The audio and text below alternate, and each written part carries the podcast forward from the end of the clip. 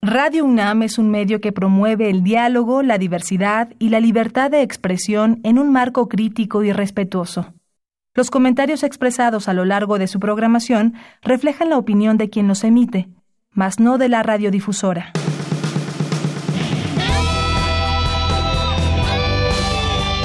Prisma RU. Relatamos al mundo.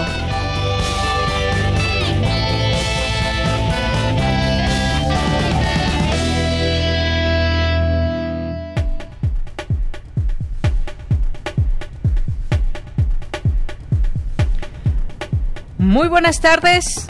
¿Cómo están todos? Muchas gracias por estar con nosotros en esta emisión más de Prisma RU, aquí en Radio UNAM, en estas frecuencias universitarias. Todos los días nos da mucho gusto estar aquí presentes a través de estas ondas hercianas, poder llegar hasta sus casas, a sus trabajos, donde sea que nos estén escuchando en estos tiempos de pandemia. Nos da un gusto tremendo saber que estén ahí, eh, que están escuchándonos, que nos hagan llegar sus mensajes, también es muy reconfortante. Y por supuesto también a todos nuestros colaboradores que día a día hacen posible esta emisión, nuestros colaboradores y el equipo que forma parte, por supuesto, de este programa aquí en estas frecuencias y a través de nuestra página de internet. Si no la conocen, por favor entren a ella, naveguen en ella www.radio.unam.mx. Ahí pueden encontrar los podcasts de este programa, de muchos otros y también la posibilidad de escuchar distintas eh, programas musicales, programas eh, de radioteatro y muchas cosas. De verdad, métanse al podcast y conozcan la programación y todo lo que se ofrece. Hay programas que ya no están al aire, que estuvieron al aire, pero ahí están eh, los podcasts guardados para que ustedes los puedan disfrutar.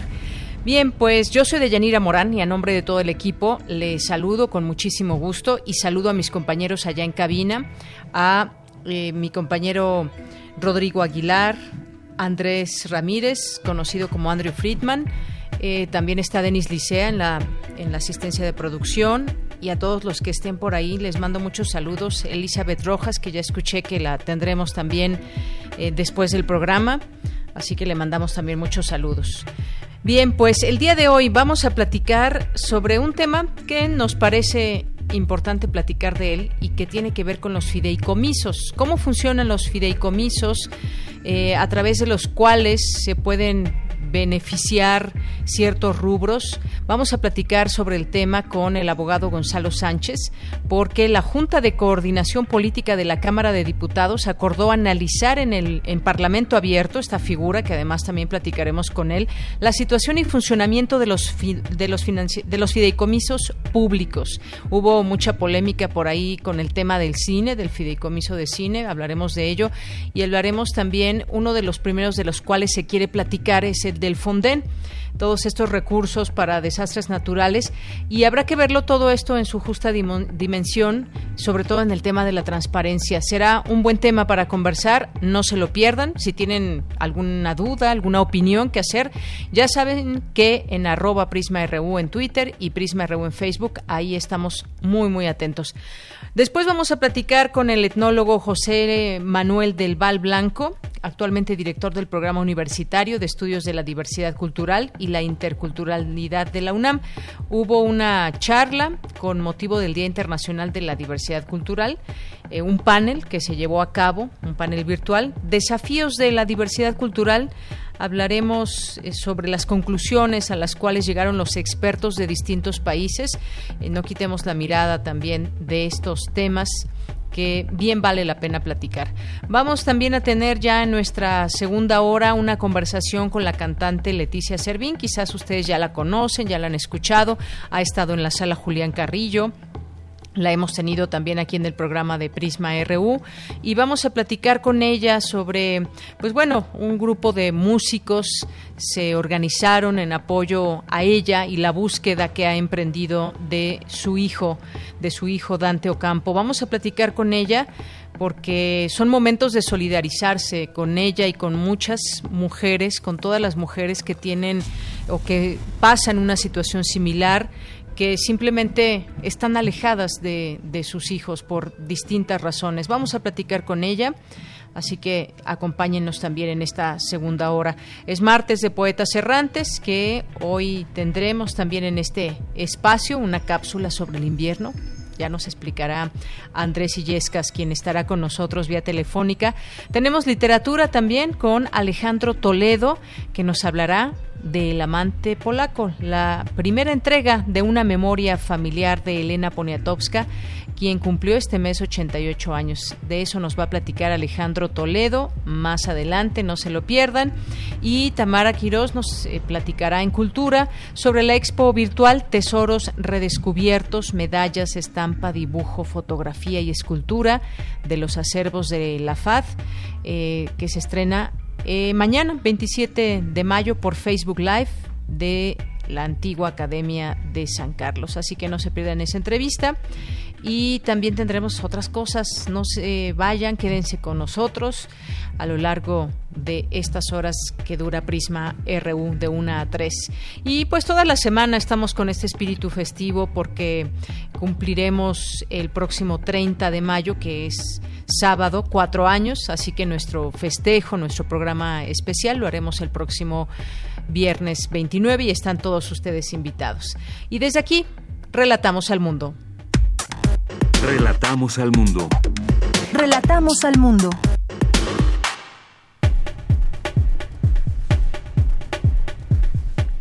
Bien, en este martes 26 de mayo del año 2020 inauguran la webinar Derechos Humanos, Democracia y Emergencia Sanitaria COVID-19. Les tendremos los detalles y analizan los requerimientos de información ante la pandemia de COVID-19. Destacan expertas que los pueblos indígenas son el sector más vulnerable de la pandemia por eh, coronavirus, pues además de vivir en un contexto de pobreza, no tienen acceso a los servicios de salud. En los temas nacionales, el presidente Andrés Manuel López Obrador planea, una vez que tenga autorización del Gabinete de Salud, realizar giras de una semana para visitar cinco o seis estados en el país. De enero a marzo de este año, el Producto Interno Bruto mexicano disminuyó 1.24% respecto a octubre-diciembre de 2019, una baja inferior al menos 1.6% de la estimación oportuna divulgada el 30 de abril pasado, indican cifras del INEGI. El secretario de Relaciones Exteriores, Marcelo Ebrard, informó que hasta el momento suman 1.066 mexicanos fallecidos en Estados Unidos a causa de COVID-19. Para tratar de abatir el déficit de 76 mil médicos especialistas que tiene el país, el gobierno federal otorgará 30 mil becas para estudiar en el extranjero. Víctor Manuel Félix Beltrán, alias el Vic, presunto operador del cártel de Sinaloa, fue ayudado a escapar de prisión solo cinco días después de que el gobierno federal había firmado su extradición a Estados Unidos. En materia internacional, el mundo está aún en plena pandemia, pues la primera ola del coronavirus no ha terminado, advirtió este martes la Organización Mundial de la Salud. El gobierno de España declaró un periodo de 10 días de luto para recordar a los casi 27.000 muertos confirmados por el nuevo coronavirus. La aerolínea LATAM, la mayor de Latinoamérica, se declaró en bancarrota en su país de origen, Chile, así como en Perú, Colombia, Ecuador y Estados Unidos, lo que en práctica equivale a declarar el concurso de acreedores por impacto de la COVID-19.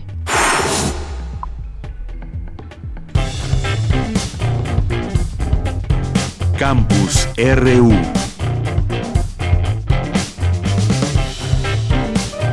Bien, y es momento de actualizar la información en torno a las cifras de coronavirus en México y el mundo con mi compañera Virginia Sánchez.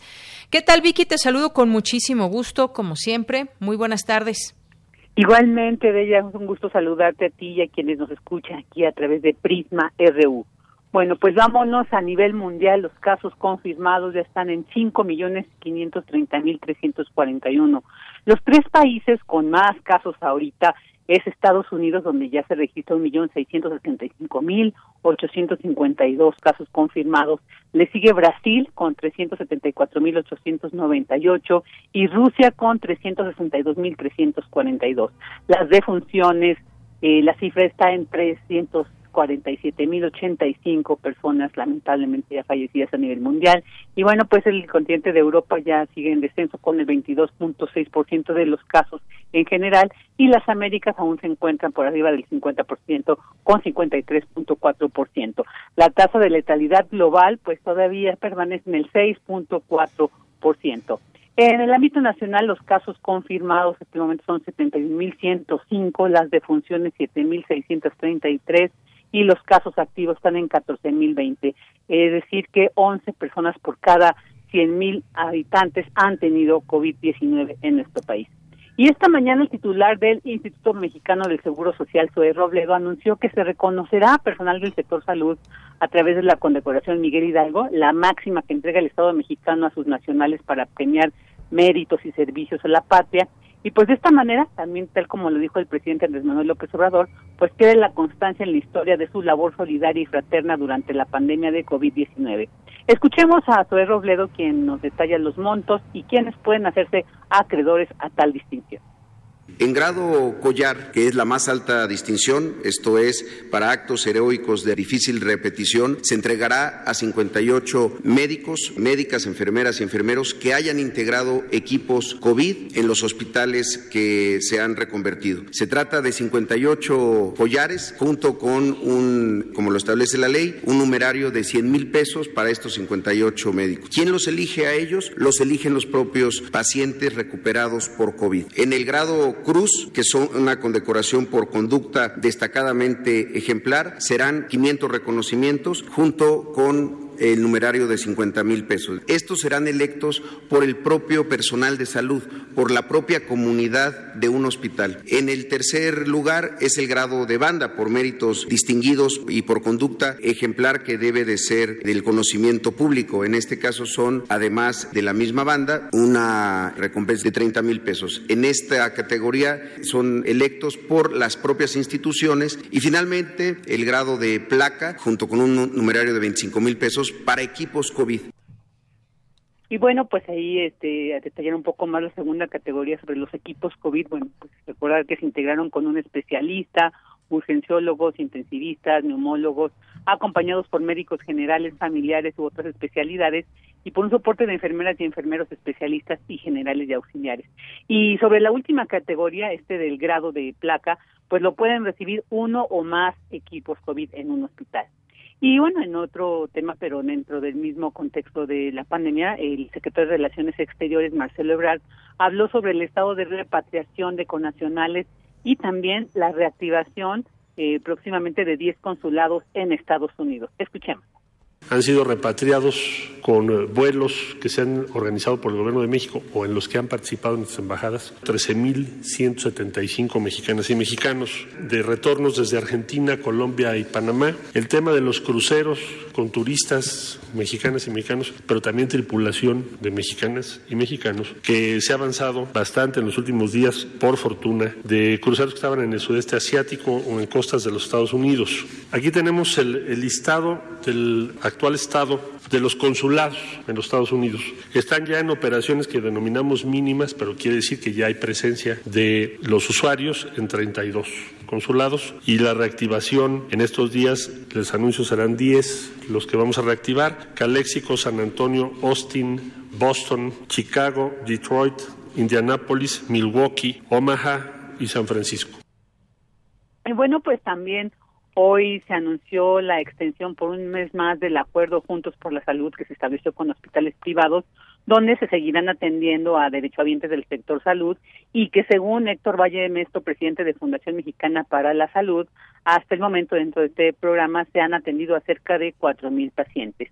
Y también ya el día de hoy salió publicado en el Diario Oficial de la Nación las medidas para proteger los derechos de los y las eh, menores en este contexto de pandemia, estas acciones dirigidas eh, a garantizar sus derechos a la salud, alimentación, actividad física, registro civil, prevención y atención de las violencias, a la educación, agua potable, acceso a Internet, entre otras. Bueno, de ella, pues este es mi reporte sobre estas, esta actualización de datos hasta el día de hoy.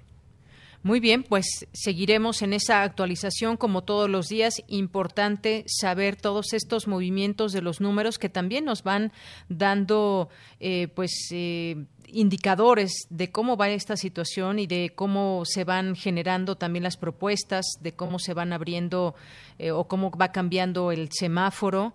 Eh, hay que recordar solamente aquí en la Ciudad de México, el Estado de México, la zona del Valle de México, pues seguimos en este color del semáforo en rojo. Vicky, muchas gracias por la información. A ti, Deya, un abrazo, hasta mañana. Un abrazo hasta mañana, Vicky. Y luego nos vamos ahora con mi compañera Cindy Pérez Ramírez. Inauguran la webinar Derechos Humanos, Democracia y Emergencia Sanitaria COVID-19. Cuéntanos, Cindy, muy buenas tardes. Deyanira, muy buenas tardes. Es un gusto saludarte a ti y a todo el auditorio de Prisma RU durante este acto inaugural del curso organizado por el Instituto Nacional Electoral, la Facultad de Derecho de la UNAM y el Programa Universitario de Derechos Humanos, Raúl Contreras Bustamante, director de la Facultad de Derecho de esta Casa de Estudios, dijo que la pandemia ha demostrado la fragilidad de la condición humana y de los derechos humanos. Asimismo, se refirió al contexto difícil en el que se insertarán las elecciones del próximo año. Vamos a escucharlo. Nosotros, afortunadamente, en el país no hemos tenido una suspensión de derechos. Sin embargo, hemos visto cómo los vacíos que deja a veces eh, el Consejo de, de Salubridad General en, sus determinaciones, pues deja la puerta abierta para que muchos gobernadores o muchos alcaldes pues eh, emitan resoluciones para tratar de moderar o de limitar los derechos humanos. En razón de esta pandemia, desde que eh, la Constitución está vigente, es la primera vez que se pospone por estas, por cuestiones este, sanitarias una elección y, al mismo tiempo las previsiones que debe de estar haciendo para preparar una elección complicadísima del año que entra, donde habrán de renovarse 15 gobernaturas, donde habrá de renovarse la totalidad de la Cámara de Diputados, en tanto, Lorenzo Córdoba, presidente del Instituto Nacional Electoral, indicó que es importante reivindicar la democracia, puesto que el desgaste al que se han sometido las instituciones creó un ecosistema favorable para que la incertidumbre y el miedo dominen todas las formas de convivencia. Aquí sus palabras. Lamentablemente para nuestras democracias, en este contexto, hay quienes pretenden aprovechar la incertidumbre y el miedo para dar cauce a esas pulsiones autoritarias revestidas de medidas extraordinarias para supuestamente salir con rapidez de la crisis de salud en la que nos encontramos. La concentración de atribuciones en una institución y la concentración de recursos públicos en un poder no puede traer nada bueno en sociedades plurales, complejas y democráticas. Es necesario enfrentar una situación extraordinaria. También los controles a los poderes deben tener una dimensión extraordinaria. Por eso es importante reivindicar la democracia, sus principios, sus instituciones y las elecciones como eh, piso mínimo. El curso virtual Derechos Humanos, Democracia y Emergencia Sanitaria COVID-19 está integrado por tres módulos. Las sesiones serán los martes y jueves de 12 a 14 horas. Este es el deporte de Yanira. Muchísimas gracias por la información, Cindy. Mañana nos escuchamos con, con más. Muy buenas tardes. Muy buenas tardes. Hasta luego. Porque tu opinión es importante, síguenos en nuestras redes sociales, en Facebook como Prisma RU y en Twitter como arroba PrismaRU. Relatamos al mundo. Relatamos al mundo. Continuamos, es la una de la tarde con 21 minutos y hoy vamos a platicar sobre ese tema de los fideicomisos, porque la Cámara de Diputados anunció que se estudiará y discutirá la situación y funcionamiento de los fideicomisos bajo la figura de Parlamento abierto y que el primero en analizar será el Fondo para la Atención Emergencia, el FONDEN. Y para ello le doy la bienvenida a este espacio, seguir platicando como todos los los martes sobre estos temas distintos que están relacionados con, lo, con las leyes, con el tema legal.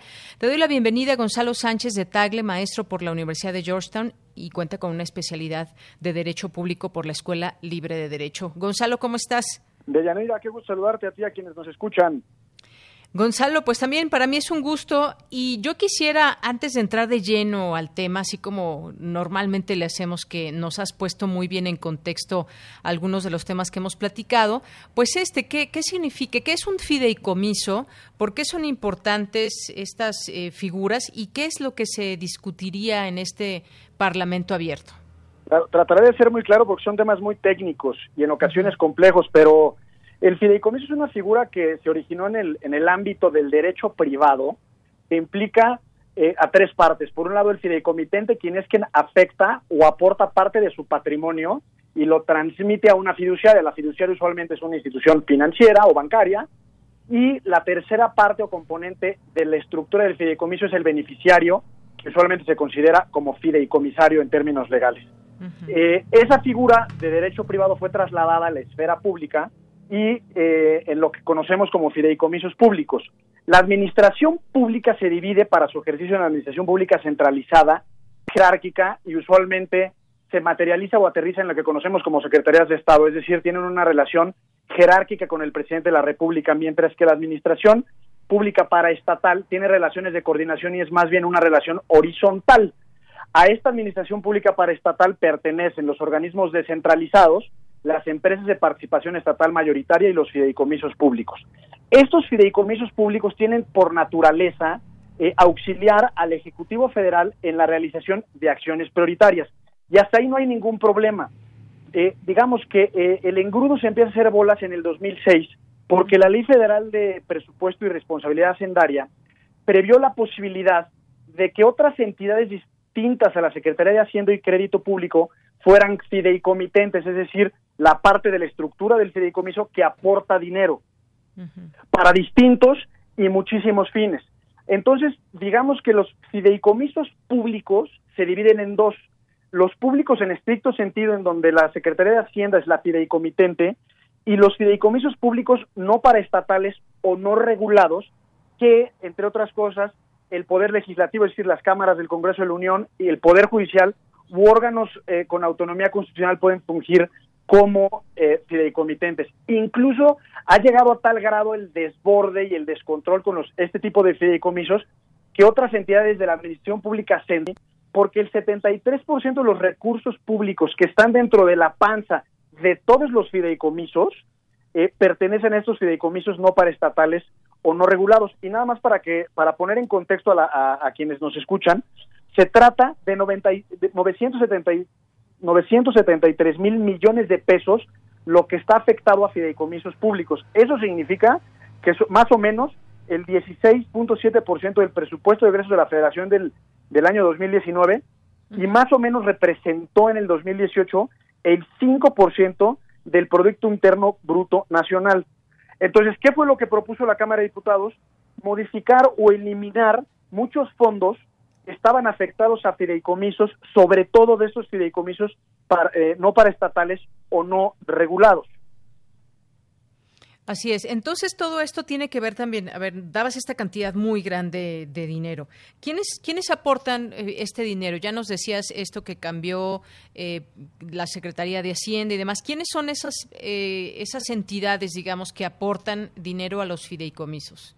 Digamos que la, es una muy buena pregunta porque el dinero como tal es un recurso público, pero una vez que entra eh, dentro del presupuesto de egresos de la federación, en específico a las distintas dependencias de gobierno, cada una de las dependencias puede afectar ese recurso a un fideicomiso público. Y ahí digamos que la naturaleza del recurso se transforma. ¿Por qué? Y hablo solo de los, de los fideicomisos no paraestatales. ¿Por qué? Porque de alguna forma pierden su cualidad de recursos públicos en tanto que no se benefician de los principios de transparencia y, por ejemplo, eh, les aplica lo que se conoce como el secreto bancario. Entonces, eh, como sociedad tenemos muy poco conocimiento de qué es lo que se hace con esos recursos que en naturaleza son públicos, pero en el momento en el que se afectan a estos fideicomisos, no dejan esa calidad de recursos públicos y sé que puede ser un poco contradictorio, pero digamos que se le restan una serie de cualidades de esos recursos públicos como son la transparencia y son protegidos por el secreto bancario. Entonces, mm. el gran cúmulo de fideicomitentes o de autoridades que afectan esos recursos, los que en realidad aportan o afectan eh, los recursos a los fideicomisos. No sé si fui claro. Sí, sí, sí, me, me, queda claro y sobre todo creo que se debe abonar en, en toda esta discusión. No sé si vaya por ahí está eh, lo que va a haber en la Cámara de Diputados, este Parlamento abierto, pero irnos hacia la transparencia. No sé si tenga algún otro trasfondo esto. Eh, ¿Qué es lo que tú ves en este sentido? ¿Por qué hoy se pone en la mesa esta necesidad de eh, discutir la situación y funcionamiento de los fideicomisos. ¿Es algo positivo desde tu punto de vista? Yo creo que sí y no. Recordemos que el 2 de abril de este año el presidente emitió un decreto por el que se ordena la extinción y terminación de los fideicomisos públicos, con excepción de aquellos que estén previstos en ley. Eh, y esto tiene, digamos, dos, dos fuentes. Eh, la primera es que López Obrador ha sido muy insistente, incluso desde su de sus propuestas de campañas y en el plan de gobierno, en eliminar la opacidad de los fideicomisos públicos, porque sí, en realidad, son espacios eh, de incertidumbre y de falta de certeza por lo que hace a la ejecución del propio gasto, por un lado. Por otro lado, como fundamento, digamos, general, o el continente al cual pertenece esta iniciativa, es la, la digamos, que el gobierno se está quedando sin dinero. Eh, en la propia iniciativa de reforma que presentó Dolores Padierna la semana pasada, habla que eh, la contingencia sanitaria ya implica una crisis económica, el deterioro de las finanzas públicas, los precios del petróleo están muy bajos, hay una baja, bajísima recaudación, por lo tanto los ingresos fiscales son paupérrimos eh, y en términos generales es consistente con la política de austeridad. Entonces yo creo que por un lado, digamos, su causa correcta es eh, la corrupción y opacidad, y la otra justificación por parte del gobierno, y en este caso la iniciativa del Grupo Parlamentario de Morena en la Cámara de Diputados, es incrementar eh, los recursos públicos para el gobierno federal, eso como fundamento, digamos. Muy bien, esto por una parte. Y también ya que estamos en esto de los eh, fideicomisos, no sé en este momento cuántos cuántos existan, pero por ejemplo la semana pasada hubo se hizo mucho ruido por este reclamo de cineastas en donde pues habló de Fidecine y que finalmente pues eh, se planteó que no va a desaparecer. No sé exactamente en qué términos se dio esta discusión, pero hubo una propuesta de los diputados de Morena para desaparecer este fondo de inversión y estímulos al cine, un fideicomiso federal que se utiliza para apoyar la producción de películas mexicanas. Si lo vemos desde ese punto de vista, pues suena muy muy triste, muy feo que se quite o que ya no se den esos recursos para el cine mexicano. La propuesta implicaba la, derogación de algunos eh, artículos de la Ley de, Federal de Cinematografía, con lo cual se eliminaría Fidecine. No sé exactamente si todo el apoyo al cine o nada más esta parte, este rubro, rubro pero hubo bastantes eh, reclamos. Eh, sí, se hizo mucho ruido. Y en realidad, ¿cuál es la eficacia o cómo se debería de medir la eficacia de un fondo eh, que se administra por conducto de un fideicomiso y en realidad es si se cumplen con sus objetivos y se consigue el beneficio que se busca, por un lado. Y por otro lado, desde la parte institucional, es que un fideicomiso, en principio, otorga independencia funcional y permanencia en el tiempo más allá de los vaivenes de la política.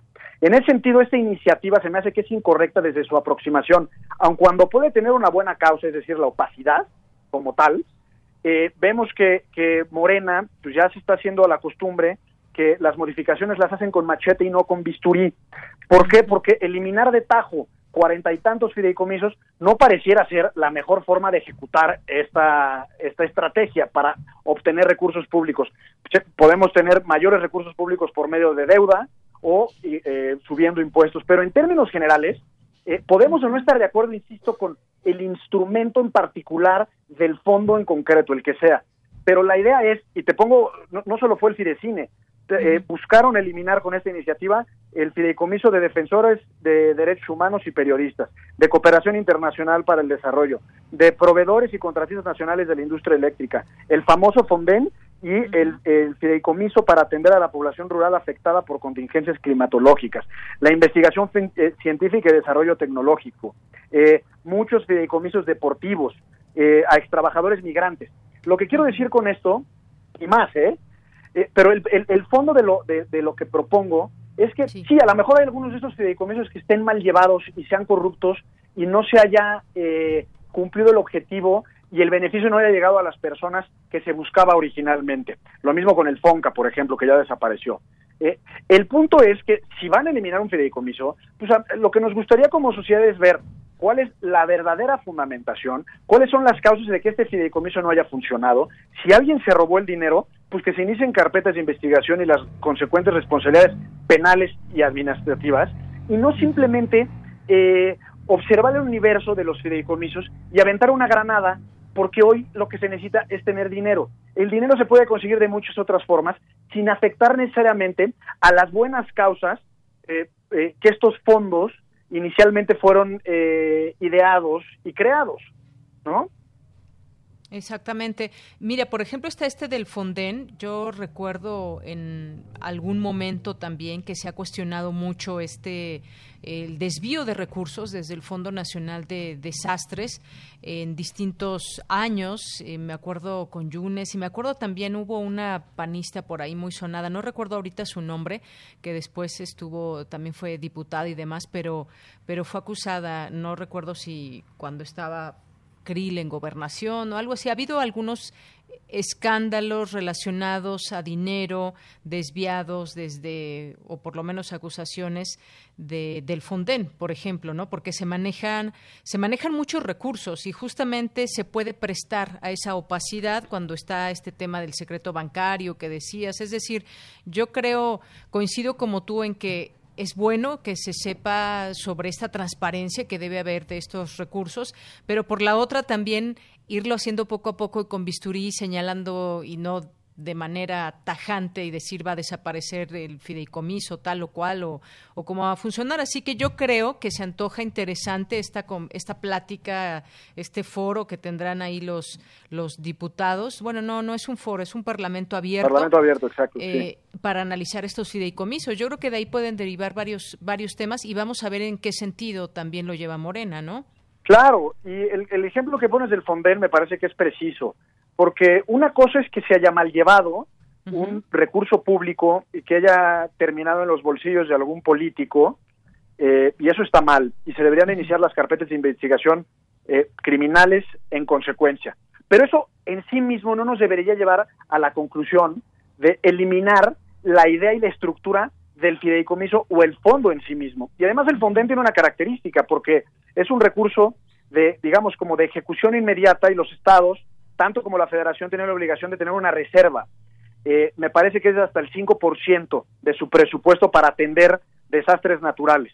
Eh, pero por otro lado, también los propios, los propios gobiernos estatales, municipales y, federal, y el federal eh, se apalancan con distintas aseguradoras para hacer frente a desastres naturales. Entonces aquí, digamos que, que, que, que hay mucho, mucho de, mucha poca claridad respecto a cuál va a ser la labor de las compañías aseguradoras respecto al Fonden, porque si ya no tienes ese presupuesto de apalancamiento, entonces seguramente las pólizas de seguro se van a ir al cielo justamente para poder enfrentar eventualmente contingencias eh, que denominamos desastres naturales. Entonces, me parece que es un desaseo esta iniciativa, qué bueno que recularon y se echaron para atrás, no solo con el Fidecine, porque en el caso del Fidecine, pues el músculo de, la industria es muy potente y muy poderoso y son muy influyentes, eh, pero en el Fonden y en el resto, por ejemplo, en, eh, a ex trabajadores migrantes, pues es fundamental que como sociedad nos preguntemos si tenemos que apoyar a los migrantes. Yo en lo personal creo que sí. ¿Por qué lo quieren eliminar? Me parece que queda muy corto el decir, A, necesitamos más dinero, o B, se ha llevado de forma opaca e incluso hay evidencias de corrupción. Bueno, si las hay, pues no eliminemos el apoyo a los exmigrantes.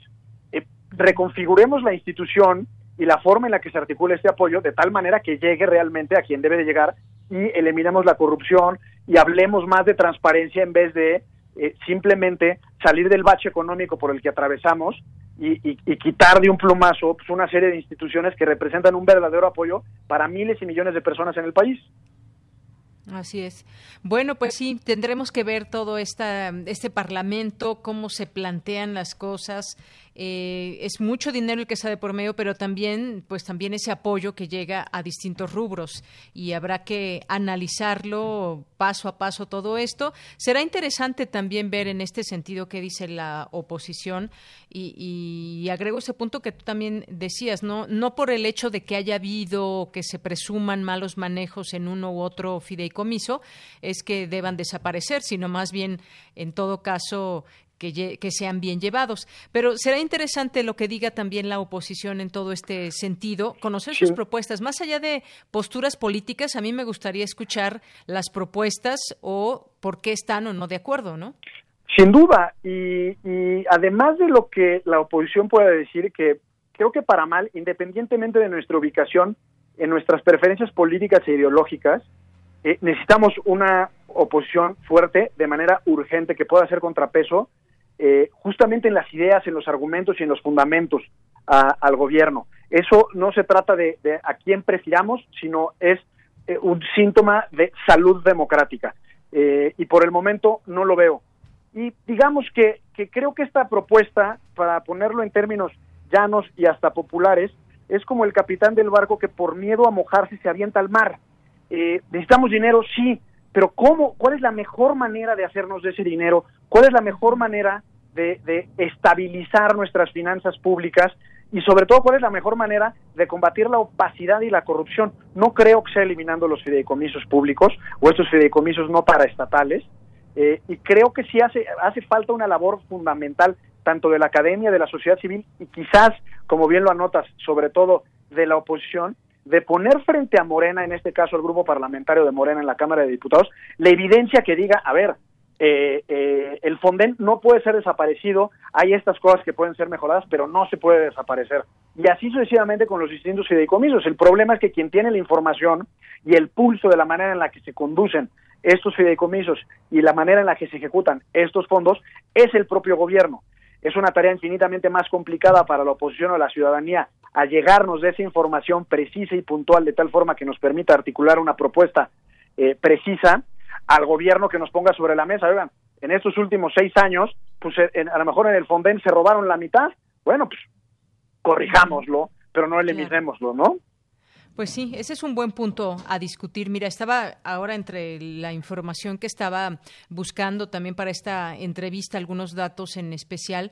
Por ejemplo, hace dos años la organización Fundar dio a conocer a través de un reporte que en México los fideicomisos son usados con opacidad y discrecionalidad y habla de que el 92% de los miles de millones que se usan que están en fideicomisos carece de mecanismos de fiscalización y seguimiento. Justamente lo que decías, eh, este es un análisis de esta organización Fundar, pero pasa el tiempo, parecería, y no se, se quedan así, bueno, pues eh, no pasa nada y hay que arreglarlo, pero yo creo que quizás puede ser buen momento para, no para meter tijera a los eh, presupuestos, pero sí discutirlo y ver de qué manera estos procesos eh, se llevan con transparencia, ¿no? Claro, y lo que pasa es que a mí, a mí me, sorprende y al grado que incluso te puedo decir que me molesta que nos presenten la realidad cual si fuera binaria. Es decir, hay corrupción en un fideicomiso, eliminemos toda la estructura que está detrás del fideicomiso sin pensar en, en su pertinencia eh, en el México del 2020. Eh, y sí, Fundar ha hecho una labor esencial eh, e incluso en la redundancia fundamental para poner sobre el, poner el dedo en la llaga sobre este tipo de acciones. Es esencial, digamos, limpiar la opacidad que existe en esos fideicomisos, sin duda. No creo que sea la manera de hacerlo eliminarlos. y por otro lado, y todavía se complejiza un poco más porque habría que insistir en el padrón de beneficiarios de programas sociales. Muchos de estos programas sociales se ejecutan por conducto de fideicomisos, hay duplicidad de beneficiarios, es decir, es toda una, una estrategia que se tiene que mirar de forma integral, eh, de tal forma que no solo es eliminando una figura jurídica o haciendo una reforma a la ley o con un decreto, como el del 2 de abril del presidente López Obrador, cómo se va a solucionar esto. Veíamos que el año pasado, según datos del INEGI, eh, los índices de corrupción se elevaron. Vemos que si no se le apuesta a la institucionalidad y a la fortaleza eh, orgánica de las instituciones que hemos conformado como sociedad, poco se puede hacer para combatir la corrupción.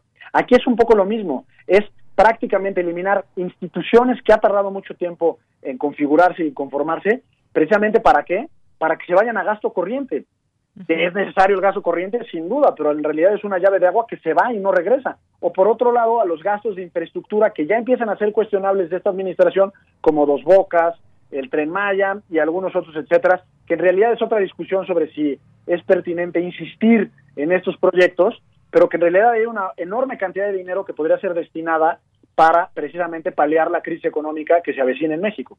Claro, claro, y digo, no sé si sea en este sentido que se vaya a discutir todo esto, porque yo creo que con esto que está sucediendo de la pandemia no hay dinero que alcance que se destine para temas económicos y para sacar adelante al país. Lo que sí es un hecho es que de pronto pues estas estructuras son las que pues desafortunadamente permiten eh, de pronto que si llega algún funcionario corrupto, eh, pues pueda hacer mal uso de esos recursos. Quizás hay una estructura que lo permite y habría que cambiar un poco la estructura, además de que pues debería haber mucho más gente honesta en la administración pública, ¿no? No, claro, y te pongo un ejemplo, el Fideicomiso del Fondo para la Protección de las Personas Defensoras de Derechos Humanos y Periodistas. Eh, en, este caso, el fideicomiso tal cual está configurado el día de hoy es, digamos, quien lleva mano como fideicomitente y quien aporta los recursos es la Secretaría de Gobernación. Eh, los fideicomisos, eh, sean públicos o privados, deben de tener en su interior un comité técnico que decide la forma en la que se gasta estos recursos. Eh, puede ser opaco, las instituciones financieras eventualmente pueden también tener responsabilidad en, en esta materia, pero el punto es que con la eliminación del fideicomiso, ese fondo pasa a, en su integralidad a la Secretaría de Gobernación. Entonces tú dices, bueno, queremos eliminar la opacidad. Tenemos una estructura en donde intervienen muchas dependencias de gobierno, una institución financiera, hay reglas claras, está el comité técnico, y eso de alguna forma, mal que bien, nos permite entender que cuando menos es más difícil eh, ser corrupto por conducto de una figura como estas. Es más difícil desviar el dinero porque hay muchas cabezas y, y muchos, digamos, focos eh, de tomas de decisión cuando el dinero atraviesa por un fideicomiso. Lo que propone esta iniciativa, que se va a discutir vía Parlamento abierto, es que ese fondo lo decida en su totalidad la Secretaría de Gobernación. ¿Es más opaco? Preguntaría. Que lo decida una sola persona o un comité dentro de una sola secretaría o un esquema complejo, articulado, que tiene previsiones legales y normativas y reglas de actuación claras y específicas como un fideicomiso a que, lo, a que lo decida una sola persona? Pues la respuesta es clara y es que es la figura del fideicomiso como tal. Insisto, habría que ver cada uno en su particularidad y en los detalles específicos de sus normas de actuación internas, ver sus reglamentos de los comités técnicos, para ver si realmente son fideicomisos que funcionan, si a lo mejor con modular o modificar ciertos aspectos de su operación y operatividad pueden ser solucionados o solucionables o no. A lo mejor hay fideicomisos que no tienen razón de ser. Por ejemplo, esta propia iniciativa propone eh, también eliminar el Fondo Nacional de Seguridad para cruces viales ferroviarios, por ponerte un ejemplo, o el mejoramiento de los medios de informática y control de autoridades aduaneras. Yo supongo que es algo importante la seguridad en cruces viales, pero no sé si ese fideicomiso como tal esté bien llevado, entre otras cosas es un fideicomiso que desde el punto de vista de la ley dice que es sin estructura, entonces, habrá que ver cada uno en lo particular. ¿Es necesario tener un fideicomiso para la seguridad vial ferroviaria? Probablemente no. Pues eliminemos ese en particular. Algunos pues otros será necesario evaluarlo, ¿no?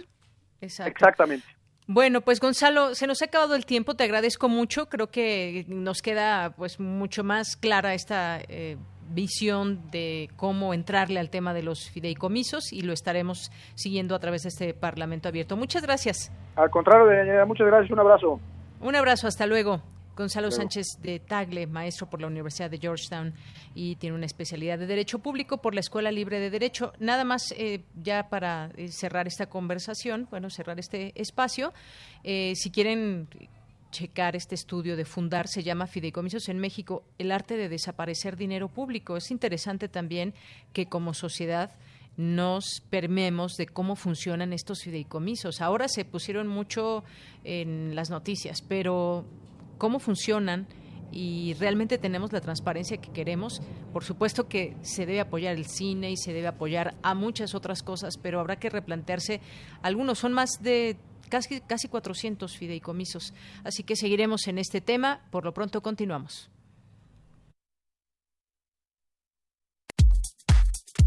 Tu opinión es muy importante. Escríbenos al correo electrónico prisma.radiounam@gmail.com. Relatamos al mundo. Relatamos al mundo. Bien, continuamos una de la tarde con 47 minutos. Hace unos días se llevó a cabo el panel virtual Desafíos de la Diversidad Cultural y vamos a platicar en este momento con el etnólogo José Manuel del Val Blanco, actualmente es director del Programa Universitario de Estudios de la Diversidad Cultural y la Interculturalidad de la UNAM. Eh, les saludo con mucho gusto, doctor. Muy buenas tardes. ¿Qué tal? Buenas tardes, ¿cómo están? Muy bien, muchas gracias. Pues cuéntenos acerca de las conclusiones a las que llegaron en este panel tan interesante con participación de personas de, de otros países. Sí, eh, fue muy interesante el, panel porque permite un poco eh, profundizar en la importancia que tiene la diversidad cultural eh, la diversidad cultural en el mundo contemporáneo y, y, lo que tiene que ver también con la pandemia y la diversidad cultural, ¿no? Este, todos sabemos que finalmente la pandemia es el resultado del cambio climático, ¿no? Esta pandemia y las que vengan. Este, entonces, eh, es muy importante pensar eh, cómo vamos a volver, qué es lo que va a ser la nueva normalidad, evidentemente. Y es muy claro que los pueblos indígenas tienen muy claro desde mucho tiempo que la relación hombre-naturaleza es el principio fundamental, ¿no? De la sobrevivencia. Entonces, eh, yo creo que eso fue eh, importante en el, en el, en el, en esta discusión del foro las diversas perspectivas con las que se maneja este esta esta problemática, pero la coincidencia en que eh, tenemos que ir a un mundo pactado de otra manera, ¿no? Completamente, ¿no? La relación con la naturaleza la tenemos que cambiar radicalmente porque si no no hay salida para muchas cosas. Entonces, eh, eh, esto fue el, el núcleo de la discusión que tuvimos, ¿no? Muy bien, y sé que estuvieron pues destacados especialistas de Bolivia, de Colombia, por supuesto de México, de Nicaragua, y pues eh, justamente también reafirmar el valor de los saberes y conocimientos ancestrales como una expresión de diversidad cultural y patrimonio de la humanidad, que justamente eso enriquece entre, entre los países, por ejemplo, y es parte también de lo que estuvo presente en este panel. Me gustaría que nos amplíe un poquito más esta eh, pues esta, este punto de reafirmar los, eh, el valor de los saberes eh, ancestrales? Bueno, de, los saberes, es que los saberes ancestrales, bueno, llamarles saberes ya plantea problemas, ¿no? O sea, el conocimiento profundo de la realidad que tienen los pueblos es, es, es, es de una utilidad eh, extraordinaria en estos momentos para nosotros, ¿no? Entonces, el reconocimiento, eh, la revalorización de estos, de estos temas es esencial para la comprensión de muchas cosas, ¿no? Y para comprender el futuro del, planeta, ¿no? O sea, ellos han atravesado por muchas eh, eh, tragedias y pandemias y destrucciones generales, etcétera, etcétera, pero mantienen y, continúa un, un, conocimiento profundo de la realidad, ¿no? Y un conocimiento profundo de la, la realidad con la naturaleza. Y la idea un poco también de, de una, una transformación de la idea. Nosotros vivimos en un mundo donde la idea está construida sobre el individuo. El individuo se cree que es único, y, se, educa para que sea único, efectivamente, ¿no? Y ese es un error fundamental que, que, deriva en muchas de las grandes contradicciones que, que, está viviendo la civilización occidental, ¿no? La, la, falta de comprensión de que la relación hombre-naturaleza y hombre, otra persona, hombres-hombres, tiene que ser de otra manera, completamente radical, ¿no? Y entonces no es que sea reconocer un conocimiento profundo, sino comprender un, una realidad profunda y asumir las consecuencias que eso pueda tener, ¿no? Que son de enorme envergadura y trascendencia, ¿no? Eh, oiga, doctor, también dentro de todo esto que está mencionando y también parte de lo que, como digamos, eh, se invitó a este a este panel, mencionaba que, pues también se pretendía en este panel poner de relieve la crisis civilizatoria y el fracaso de sus visiones desarrollistas y de los paradigmas coloniales. Me parece que este es un punto importante y me gustaría que, que nos comparta también los puntos de vista que se intercambiaron con respecto a este tema de la crisis civilizatoria. Bueno, es, fue el tema central que, que, animó las conversaciones, que es decir, que eh, aunque los pueblos indígenas lo plantean, pues permanentemente hoy hay un reconocimiento general de la crisis civilizatoria, ¿no? Que hay que ya no funciona, ¿no? La, la, crisis civilizatoria que está montada sobre el modo de producción capitalista no tiene no tiene alternativa, no tiene salida y no tiene futuro, ¿no? O sea, es la destrucción de la naturaleza para para producir la idea de desarrollo misma que es una mentira, ¿no? Eh, o sea, eh, la, eh, la construcción que epistemológica en la que está fundado la colonización tiene mucho que ver con la forma en que nos educan en las universidades, ¿no? O sea, construyen la realidad fragmentada en cosas así. Entonces construyen una categoría que les parece significativa, la de pobreza, ¿no? Y entonces declaran que ser pobre y, eh, y la hacen una medida con el dólar, etcétera, etcétera, pero no tienen la menor idea de realmente qué es lo, la, la, condición de los pueblos, ¿no? Eh, en muchos casos, meterlos en la pobreza es eh, simplemente el ejercicio colonizador de explotarles todo, ¿no? O sea, la relación con los pueblos indígenas no se establece de, con igualdad en ningún caso, ni, ni controla las leyes que han logrado mantener a nivel internacional. Se toman todas las decisiones por encima de sus propiedades, de sus posesiones de su territorio.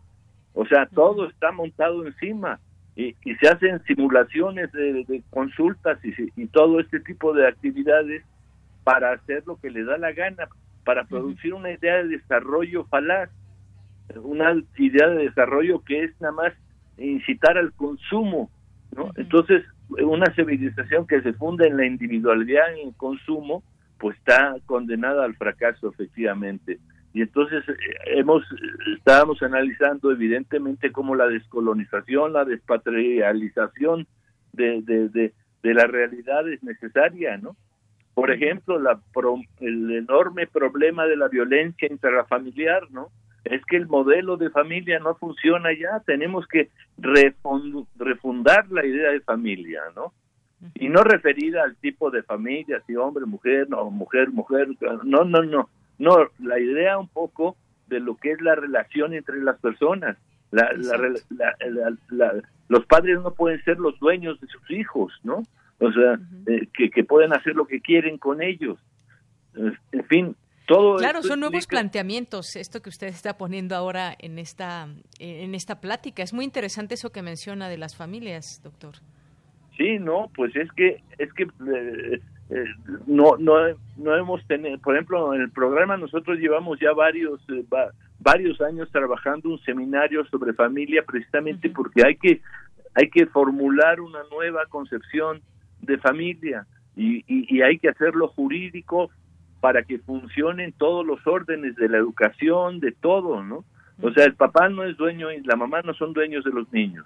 Los niños son ciudadanos a partir de que llegan al, al que, que, surgen en ese momento y la relación con, lo, con sus padres debe estar pautada como con una lógica de, otra naturaleza, ¿no? Mucho más pensando en lo común que en lo individual, ¿no? Mucho menos, eh, eh, digamos, la colonización tiene... Menos controlador. Exacto es que la, la, la, la, la, colonización lo que hace caracteriza a los grupos, a unos los dice negros, a otros indios, a otros pobres, a otros así, y va haciendo todo así. Y, y nosotros tenemos eh, instituciones con una idea del mundo totalmente fragmentada, ¿no? Imposible de, de, operar, ¿no? Por un lado tenemos la economía, por otro lado tenemos la sociología, por otro lado tenemos los estados y los estados están fragmentados, o sea, cada estado tiene una cantidad enorme de, de, burócratas y de programas para jóvenes, para niños, para niñas, para adultos mayores, para esto, para todo, y todos son camionetas y burócratas y proyectos y, y nada cambia, ¿no? Nada cambia, nada queda protegido en ese sentido. Entonces, la, el, o sea, cuando hablamos de crisis civilizatoria, estamos hablando de crisis en toda la estructura de la sociedad y su forma de reproducción, ¿no? Empezando por la familia, evidentemente. De ahí, de ahí donde nacen muchas cosas, justamente para, toda la pues, violencia. para el futuro de las personas. O sea, tengamos en cuenta que la profunda violencia que tenemos en la sociedad es porque se, se gesta en la estructura de la familia, ¿no? Son familias que producen violencia y producen violentos, o sea, y, es muy generalizado, ¿no? O sea, la gente no es buena por naturaleza, porque si está en una estructura eh, eh, como la familia. no es buena o mala por naturaleza. Exactamente, no es buena ni mala por naturaleza, ¿no? O sea, entonces lo que lo que tenemos que darnos cuenta es que estamos mal estructurados socialmente, mal comprendida la estructura del Estado, mal comprendida la estructura de la sociedad, ¿no? Entonces, estamos frente a un reto civilizatorio, evidentemente. Bien, pues doctor, qué interesante todo esto que nos platica y todo esto que se vio en este en este panel. Ojalá que en otro momento podamos seguir platicando de estos eh, puntos. Ahora ya se nos termina el tiempo, pero me parece que este tema de la crisis civilizatoria pues abarca muchas cosas que podemos seguir platicando, conversando en otro momento.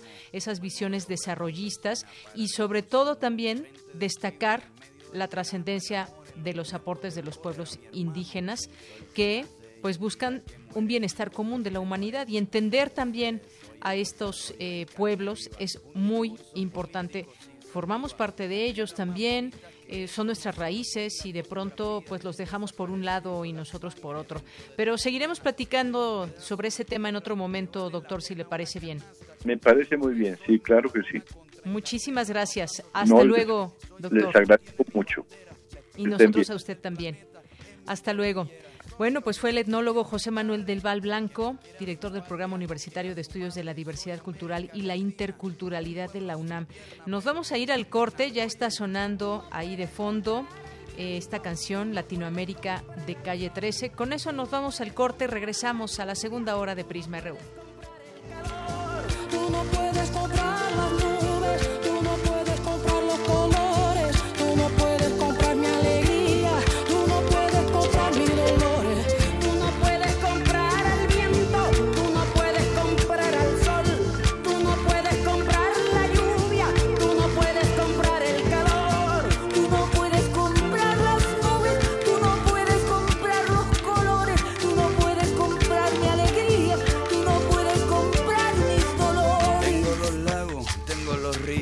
Tengo mis dientes pa' cuando me sonrío, la nieve que maquilla mis montañas. Tengo el sol que me seca y la lluvia que me baña. Un desierto embriagado con peyote, un trago de pulque para cantar con los coyotes. Todo lo que necesito.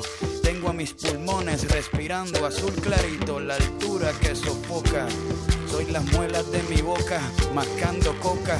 El otoño con sus hojas desmayadas, los versos escritos bajo la noche estrellada una viña repleta de uva, un cañaveral bajo el sol en Cuba. Soy el mar Caribe que vigila las casitas, haciendo rituales y agua bendita, el viento que peina mi cabello. Soy todos los santos que cuelgan de mi cuello, el jugo de mi lucha no es artificial porque el abono de mi tierra es natural.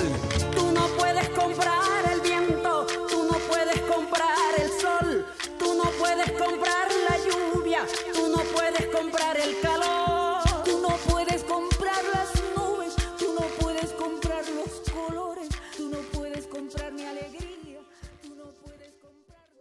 Queremos escuchar tu voz. Nuestro teléfono en cabina es 55 36 43 39. En tiempos de crisis sociales, la radio es el medio idóneo para comunicar. la Red de Radios Universitarias de México convoca al primer encuentro virtual Informar en tiempos de COVID-19. Especialistas de la radio y medios públicos analizan y comparten experiencias sobre el ejercicio informativo de las radios públicas en medio de esta contingencia sanitaria.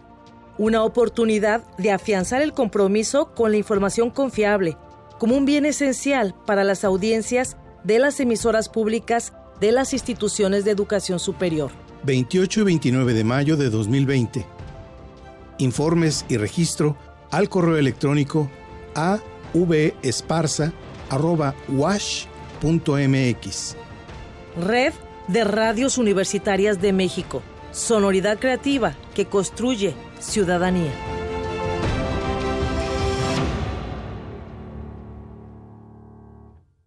Hay quienes no se están quedando en casa. No los ves, pero puedes sentir su generosidad y valor. Doctoras, médicos, enfermeros, periodistas, repartidores. Personas que dan servicio de transporte público, seguridad, luz, agua y basura. En México siempre rendimos homenaje a nuestras y nuestros héroes. Hoy reconocemos a quienes están cuidándonos ahí afuera. Para cuidarnos contamos todas. Contamos todos. INE. Al quedarnos en casa, no todo es que hacer, trabajo o estudio. También hay que divertirse. Juguemos en familia. Así mejoras el ánimo, la convivencia y el aprendizaje. Que cada miembro de la familia proponga un juego y encuentren el mejor momento de cada día para disfrutarlo. Hay para todos los gustos. Juegos de mesa, de destreza, concentración. Puedes inventar los tuyos. Así estarán mejor y más divertidos. Pero por favor, quédate en casa. Gobierno de México.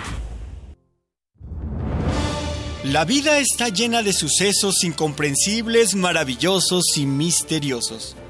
Cuando nosotros no le encontramos respuesta, entonces se vuelve un caso para... La araña. Acércate al conocimiento científico y técnico de la mano de especialistas en la serie de divulgación La araña patona. araña patona. Con Juan Manuel Valero. todos los sábados a las 13 horas por el 96.1 de FM. Todo tiene una explicación si la sabemos buscar. Radio UNAM, Experiencia Sonora.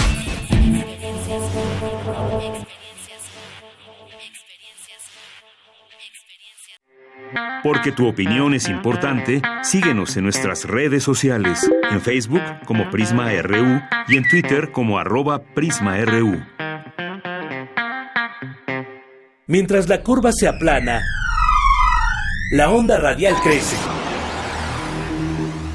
Cuatro años de relatar al mundo, especialistas de 129 licenciaturas y múltiples voces nos respaldan. Ahora te escuchamos, ahora te escuchamos.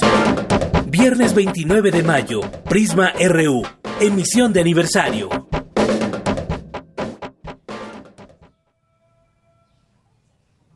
Bien, estamos ya de regreso en esta emisión de este día. Martes 26 de mayo del año 2020, pues sí, mientras la curva se aplana porque hay que estar en casa el mayor tiempo posible y en la medida que se pueda en este confinamiento, pues mientras tanto nosotros seguimos informándoles, seguimos siendo parte de estas ondas hertzianas que hay en el cuadrante. Nos da mucho gusto estar aquí, de transmitir en nuestras frecuencias universitarias 860 de AM y a través del 96.1 de FM y también a través de www.radio.unam.mx. Gracias a todo el equipo que hace posible este esfuerzo informativo todos los días y gracias sobre todo a ustedes que nos escuchan, que nos motivan, que nos hacen llegar eh, sus comentarios. Ayer leí algunos, no siempre estamos de acuerdo con la voz de los invitados, pero es importante escuchar las diversas voces y me parece que sí, justamente es importante escuchar esa riqueza de voces, de posturas ante ciertos temas, sobre todo los más polémicos, y conocer también qué se está haciendo desde esta universidad, desde la Universidad de la Nación, desde la UNAM. Y pues bueno, voy ahora a los saludos. Muchas gracias por los que siempre están ahí presentes, como Armando Cruz, que nos dice, a propósito de que la familia produce personas violentas, ¿hay algún estudio que indague el por qué las personas se han vuelto tan violentas en todas las áreas, familiar, social, redes sociales? Un saludo a todo Radio UNAM. Gracias, Armando. Mira, vamos a, vamos a investigar algún estudio que te podamos recomendar en torno a ese tema, porque ha habido incluso por ahí algunos, algunos textos interesantes, libros sobre la violencia y justamente se habla del seno familiar. ¿Qué sucede en el seno familiar para que en un futuro tengamos jóvenes o personas violentas, el entorno familiar y también pues hay que hablar de el entorno que hay eh, de las comunidades, por ejemplo, donde viven, de los sitios donde, donde crecen, qué pasa en esos lugares que la gente puede tornarse violenta también. Y por aquí muchas gracias también a Guillermo Cenitran, Eduardo Mendoza nos dice progreso y desarrollo y riqueza son de los conceptos más estúpidamente erróneos del mundo occidental, colonizador y depredador. Gracias, Eduardo. La verdad es que estuvo muy interesante todo esto que nos dijo el doctor, el maestro José Manuel del Val en torno a este tema de pues del colonialismo, de esa crisis civilizatoria. De pronto podemos pensar que la civilización nos trae todo lo positivo, todo lo bueno y nos lleva a un estrato de mucho más posibilidades, pero pero no es así. ¿Cómo se está? ¿Por qué hablamos ahora de una crisis civilizatoria? Tendremos que regresar al tema con él para, para extenderlo más. Fue muy interesante. Gracias, Eduardo. César nos dice, concepto técnico de fideicomiso es un contrato o acuerdo por el cual un titular, fideicomitente, destina y afecta bienes monetarios propios o de un tercero a un fin lícito y específico con el fiduciario. Bueno, pues sí, en estos términos técnicos así es.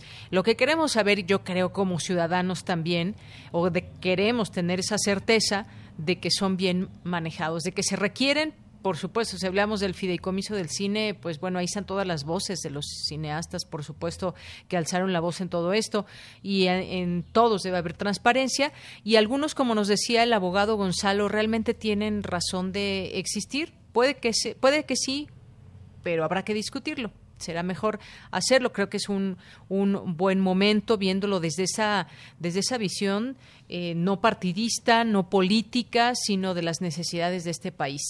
Eduardo Mendoza, ya lo mencionamos, muchas gracias. También eh, nos Fisi en UNAM, también Jean-François, Juanjo M, muchos saludos. Le mandamos saludos también a Beca Ganesh, muchas gracias. A Rooster Water, a Mario Navarrete, que nos dice que ya están muy pendientes escuchando esta emisión eh, y que están a la espera del viernes 29 en el cuarto aniversario y qué vamos a organizar para este festejo. Pues, eh, pues un programa que esperamos que les guste. Queremos también dar, darle voz a algunos eh, analistas, especialistas, sobre todo del momento que estamos viviendo y el papel de, de, la radio. Por ahí también vamos a ir en nuestros temas. Muchas gracias, eh, Mario. muchas gracias también a Esteban Rodríguez. Gracias, Enriquiño Chiva, también aquí presente, y a Hatem Abdulwahid, que no sé si lo pronuncia bien, pero le mandamos muchos saludos. A Verónica Ortiz Herrera dice, quiero compartirles una nota que comparte el país. La finalidad es que pueda llegar a las autoridades correspondientes si es que se habla de esta situación en su programa. Mi hija realizaba su servicio social como enfermera y me platica de las condiciones y bueno, esta nota del país habla de que uno de los hospitales psiquiátricos más grandes de México registra 19 contagios y cuatro, cuatro muertes por COVID. Eh, no hay pruebas y los enfermeros y los enfermeros se cubren con sábanas para protegerse. El director lo negó todo mientras pudo. Es una nota que nos postea Verónica Rodríguez del país, lo cual lo agradecemos, por supuesto, y, también nos premiaremos de este, de este tema. Gracias. Eh, Verónica. Gaby Mondragón, le mandamos muchos saludos también. Eh, gracias a nuestros amigos de Humanidades, a Emilio Ramos, dice también, bueno, aquí le pregunta a Otto que si se pueden escuchar sus cartografías fuera de este horario. Sí, en los podcasts, ahí buscas, eh, te metes a la página, Emilio, de Radio UNAM, buscas en la serie de podcasts y luego le das clic en la P de Prisma RU y ahí los puedes encontrar por eh, por fechas. Ahí puedes encontrar las cartografías. Las de Otto, pues son los lunes, esta, esta sección que tiene. Eh, le mandamos un saludo a la doctora Carla Salazar, de, que nos ha hablado aquí de resiliencia, a Sergio Bañuelos también. Muchísimas gracias, Sergio.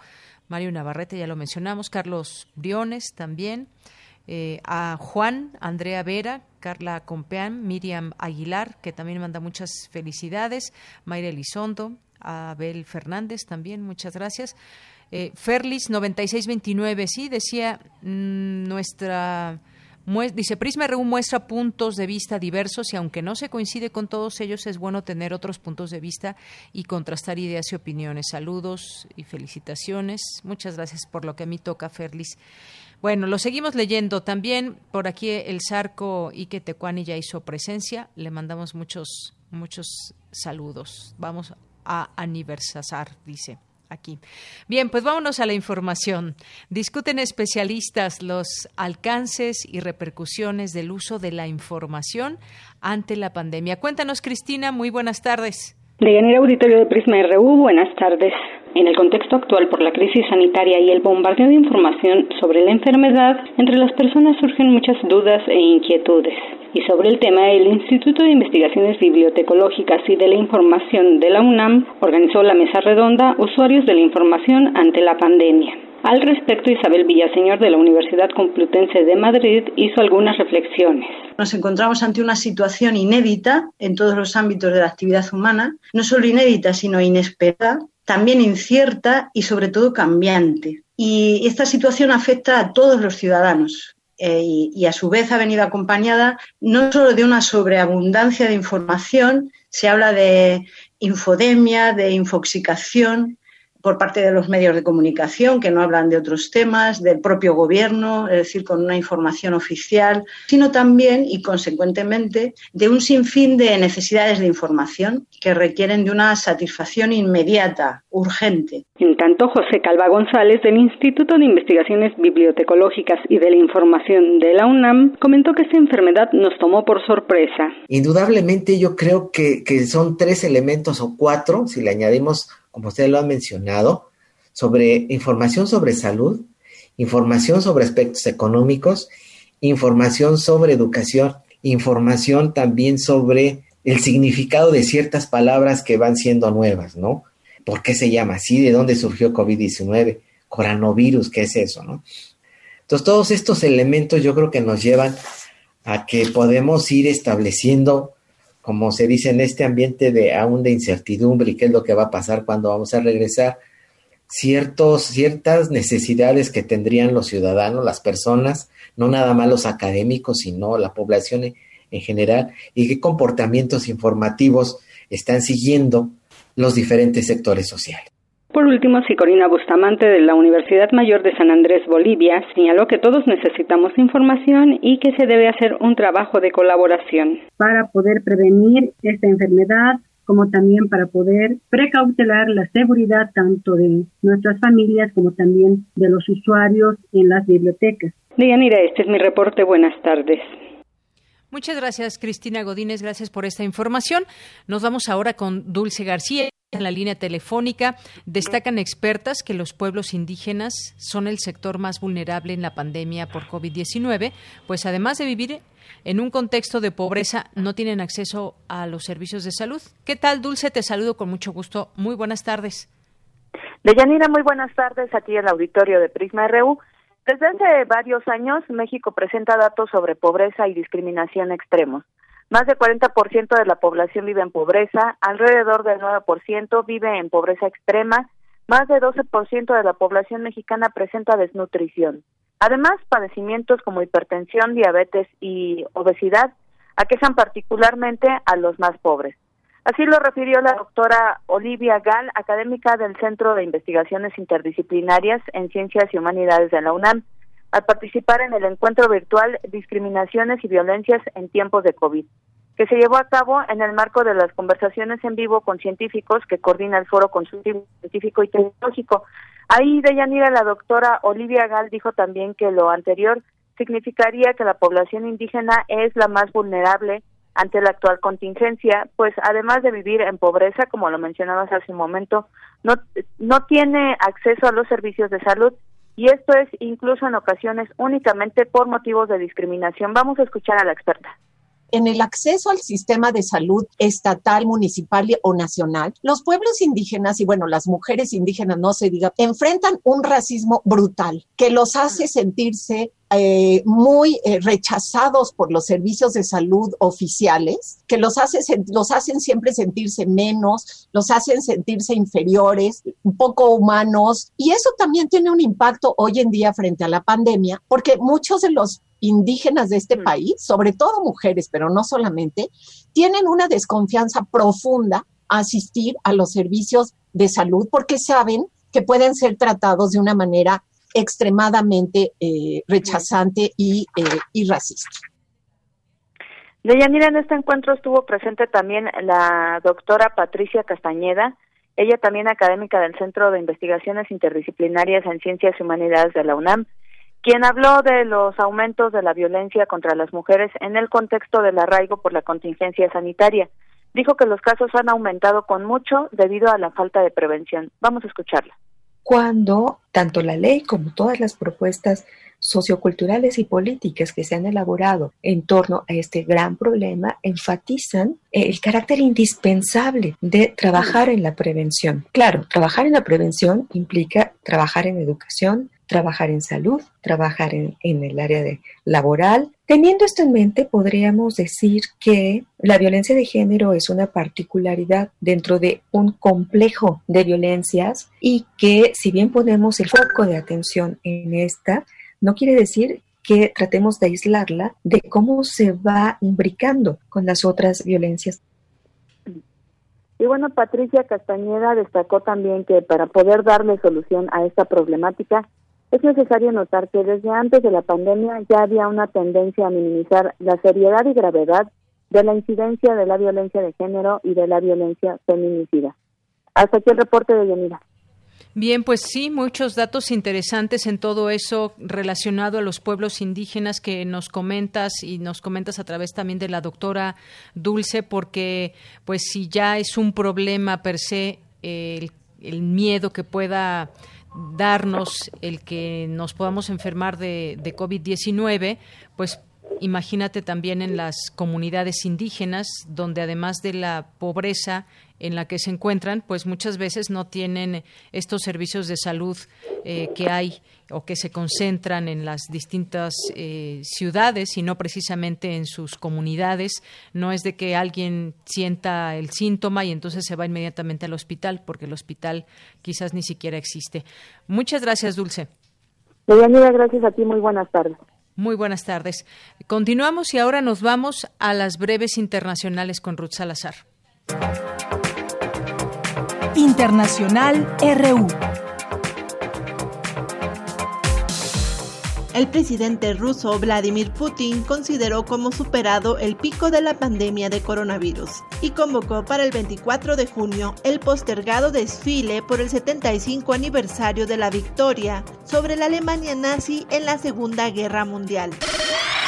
La compañía estadounidense de biotecnología Novavax comenzó hoy a inyectar una vacuna contra el coronavirus en Australia, con la esperanza de tenerla lista para su uso generalizado este año. En la primera fase del ensayo, 131 voluntarios probarán la seguridad de la vacuna y buscarán los primeros indicios de su efectividad. El ex vicepresidente de Estados Unidos, Joe Biden, realizó hoy en Delaware su primer acto de campaña presidencial, fuera de su hogar desde que inició un confinamiento por la pandemia de coronavirus hace 10 semanas, al visitar el monumento de los veteranos de guerra para conmemorar el feriado por el Día de los Caídos. Más de 40 millones de profesionales de la salud de 200 organizaciones pertenecientes a 90 países enviaron este martes una carta al G20 en donde solicitan priorizar inversiones en salud pública, aire y agua limpia y un clima estable en los paquetes de recuperación económica que se analizan actualmente. Dos de los principales grupos de medios de comunicación de Brasil informaron que dejarán de cubrir las conferencias informales del presidente Jair Bolsonaro, que realiza fuera del Palacio Presidencial, debido al acoso de sus simpatizantes y a la falta de seguridad. Y es que el mandatario los ataca habitualmente, provocando momentos tensos para los periodistas. Dos mujeres se casaron esta madrugada en Costa Rica, que se convirtió en el primer país centroamericano en aceptar el matrimonio igualitario, aunque la fecha no tuvo los festejos esperados por la COVID-19. La entrada en vigencia de esta legislación fue recibida con una transmisión en la televisión pública y redes sociales que repasó la historia de la lucha por los derechos de la población sexualmente diversa.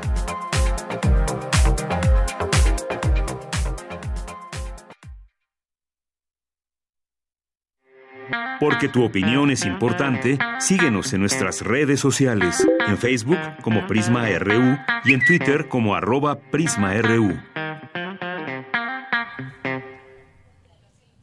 Bien, continuamos. Muchas gracias por estar aquí con nosotros.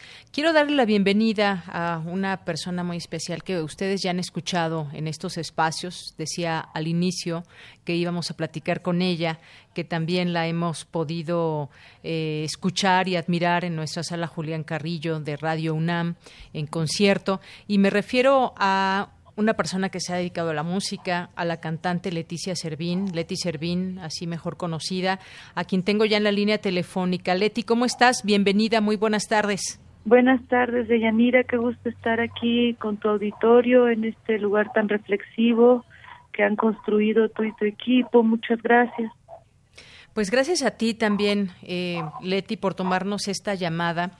Hoy queremos platicar contigo sobre una situación que de verdad me, yo creo que a mucha gente nos es, nos es muy difícil de pronto no entender porque las autoridades no se vuelcan a, pues, solucionar lo que está sucediendo y me refiero en, en, muchos sentidos porque no se vuelcan eh, en estos temas de procurar la justicia. Hay un, se organizaron un grupo de 22 eh, músicos en, en, apoyo tuyo y en donde pues se escucha el nombre de tu hijo, de Dante Ocampo.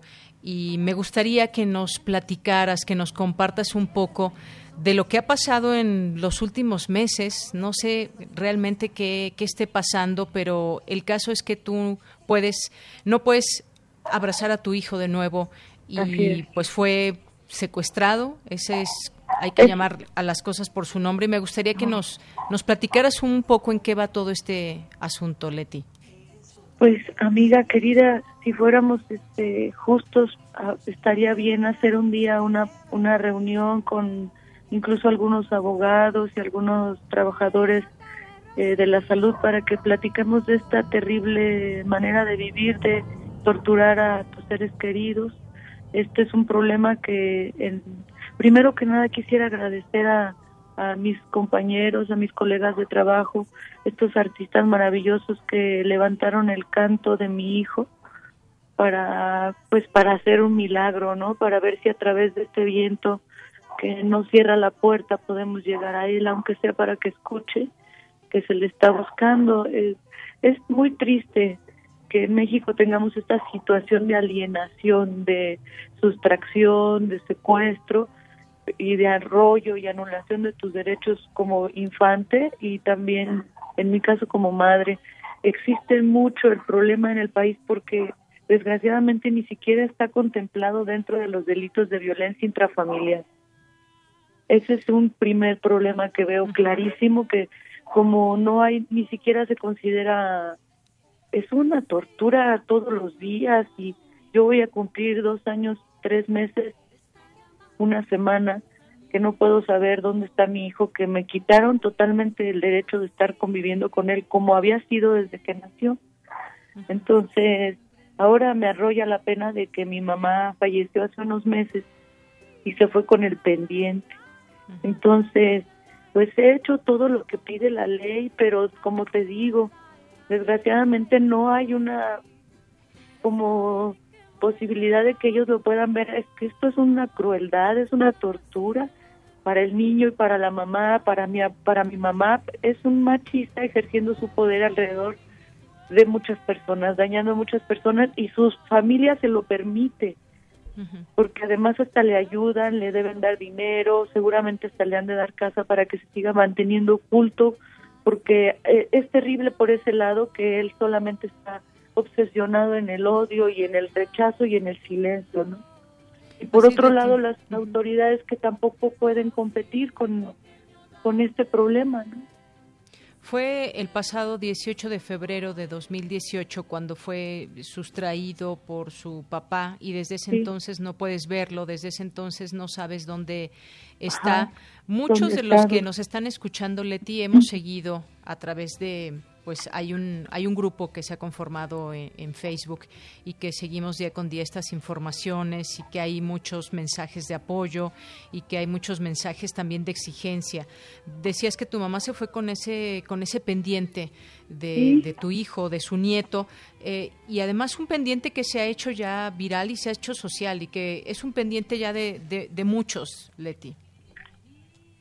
pues te agradezco la compañía Fíjate que estaba justo tirada con la espina clavada cuando escuché las voces de mis compañeros cantar y me recordaron el camino. Entonces yo aquí quiero aprovechar este viento que otras veces me ha abrazado y que hoy me abraza el alma, pues que pienso que estas no son maneras, ¿no? Que ya mi hijo tiene dos años, tres meses de confusión, que por favor si alguien alrededor de esta familia lo ve, por favor marque, estamos protegidos de la alerta Amber y estamos protegidos para que el niño tenga lo mejor para él y lo mejor para él es que no esté en un lugar donde odian a su mamá y donde no lo dejan tener una vida libre de violencia.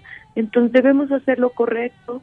este patriarcal machismo obviamente esta cosa que hacen los padres de nuestros hijos de hablarnos bonito y luego cambiarnos la historia a una historia de terror este debe terminar. Entonces, yo de verdad exhorto a la armonía que me brindan mis compañeros, a la hermandad, a que se deben resolver las cosas con las palabras, debemos aprender a respetar que el otro es diferente y opina distinto.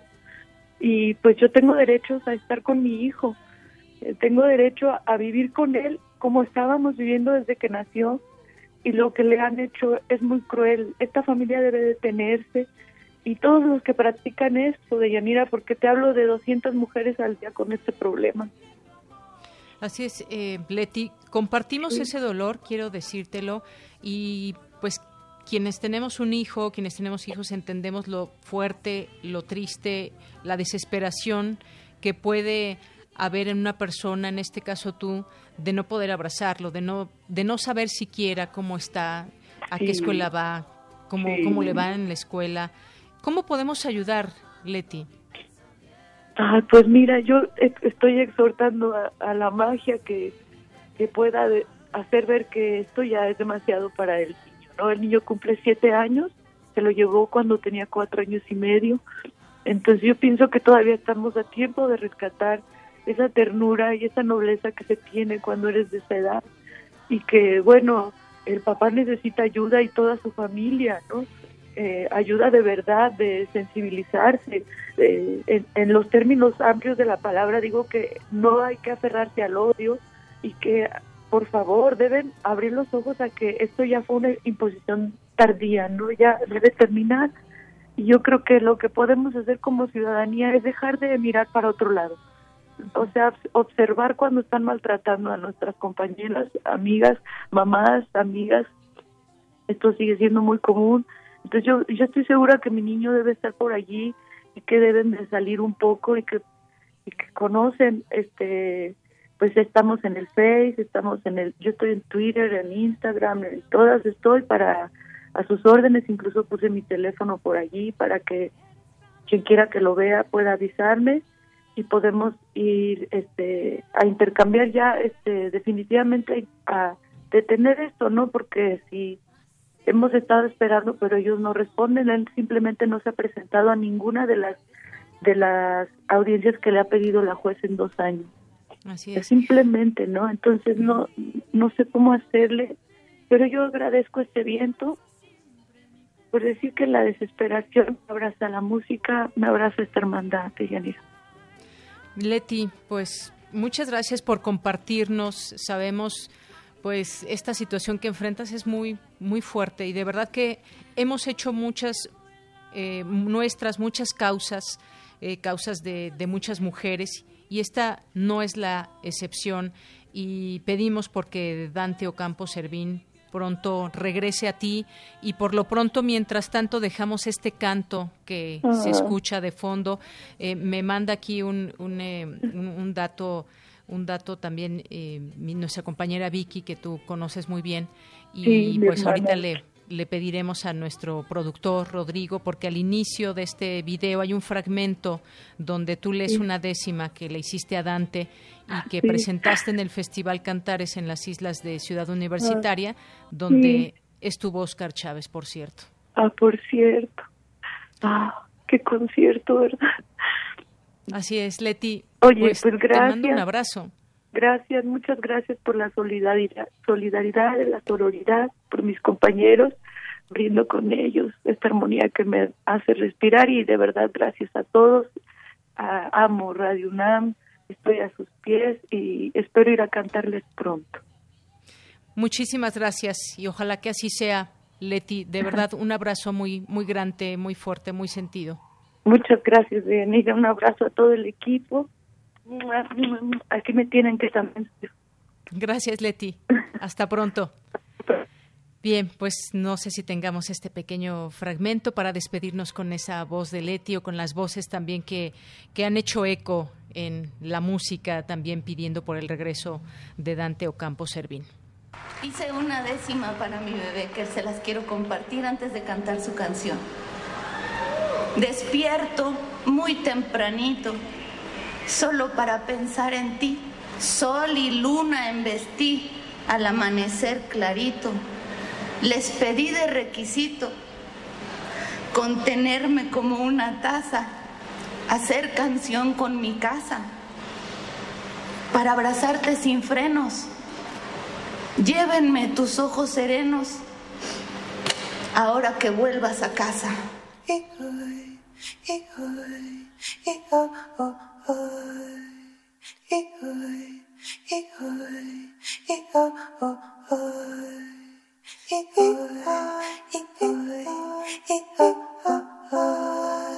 Eres gota de rocío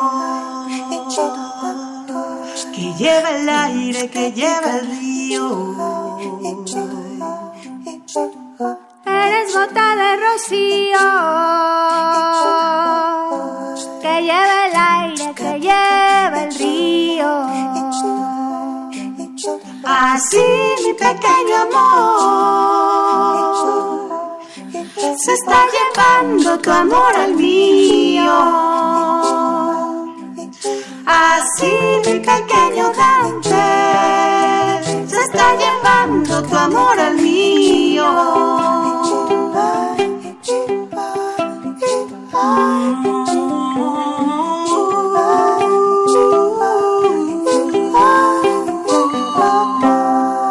Eres rama de canela que lleva el aire que abraza el tiempo. Eres rama de canela que lleva el aire que abraza el tiempo. Así mi pequeño amor te está llamando mi pensamiento. Así mi pequeño Dante te abraza siempre mi pensamiento.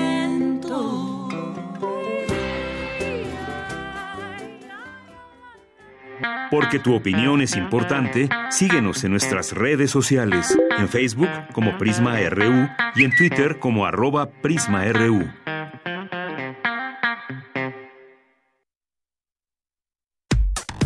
Relatamos al mundo. Relatamos al mundo. Bien, continuamos y ahora saludo a Andrés Illescas, que se encuentra aquí representando hoy a los poetas errantes. ¿Cómo estás, Andrés? Buenas tardes. Hola, Deyanira. Buenas tardes. Estoy muy bien. Muchas gracias por recibirnos una semana más. Qué bueno, me da mucho gusto escucharte. Pues cuéntanos qué, qué nos vas a presentar el día de hoy. Ok, esta cápsula se llama Invierno y trata sobre una vivencia personal. Eh, pues generalmente el invierno es esa época del año en que toda la gente está feliz con, con el espíritu navideño, ¿no? Y se llena como de regalos y buenos deseos, pero para otras personas es una época muy difícil donde se sienten solos y al menos en mi caso es una época donde siempre me pongo a reflexionar sobre, sobre mi vida. Creo que a muchas personas nos pasa. Eh, esta cápsula la escribí en invierno del año pasado y trata sobre una experiencia muy fea que tuve precisamente hace un par de años en invierno. Muy bien, en invierno, pues, ¿qué te parece eh, si lo escuchamos, Andrés, y regresamos a despedirnos? Claro. Muy bien, adelante. Poeta soy,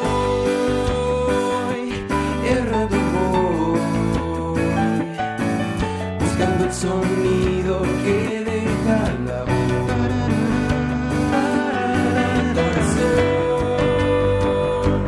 Alcanzando el tuyo es un destino decidido, puedes ver. Poetas errantes. Hola, soy Andrés y tal vez me recuerdas por programas de radio como Dead Mexican Radio o me has visto tocar el bajo en bandas como Martillo o Pradera. Hola Andrés. Ah, hola Jenny. Me llamo Leslie. Quiero saber si tú también sientes miedo. Oh, qué buena pregunta. Así es, amiguita. Al igual que tú, yo también tengo muchos miedos. Me da miedo la velocidad, las ratas, que mi perrito se coma un chocolate o una señora loca que vive por mi casa. Pero hoy te voy a hablar sobre mi miedo más grande. Este miedo lo tengo desde que era un niño y nunca se lo dije a nadie por pena o para que no se rieran de mí, pero me aterraba perder a alguien de mi familia cerca de Navidad. Pareciera ser que las cosas que más le temes se vuelven tangibles, quizás para hacerte más fuerte o tal vez porque la vida no tiene sentido y en ocasiones es muy dura. Poco a poco este miedo se volvió realidad. ¿Y entonces qué va a pasar, doctor? Aprovechenlo ahora que lo tienen, porque ya no le queda mucho tiempo de vida. La Navidad es esa época del año donde todos son felices, pero para mí fue muy diferente. El silencio y la tristeza flotaban en el ambiente de la casa. El lugar que mi papá solía ocupar en la mesa ahora estaba vacío. Y así fue como después de más de 10 años de una pelea dura contra el cáncer, llegó el 20 de diciembre del 2016 y se hizo presente el día en el que por fin nos separamos él y yo. Mi papá, el que por 23 años me cuidó de todo y de todos, el que siempre estuvo ahí cuando lo necesité, ya no estaba a mi lado. Hasta el día de hoy, debo admitir que me hace mucha falta.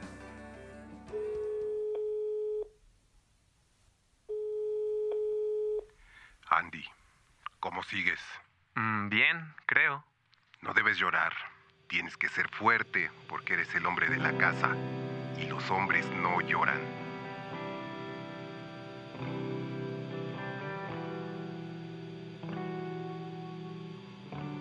Lo difícil es intentar ser alguien duro cuando todos están mal y hacer como que no pasa nada.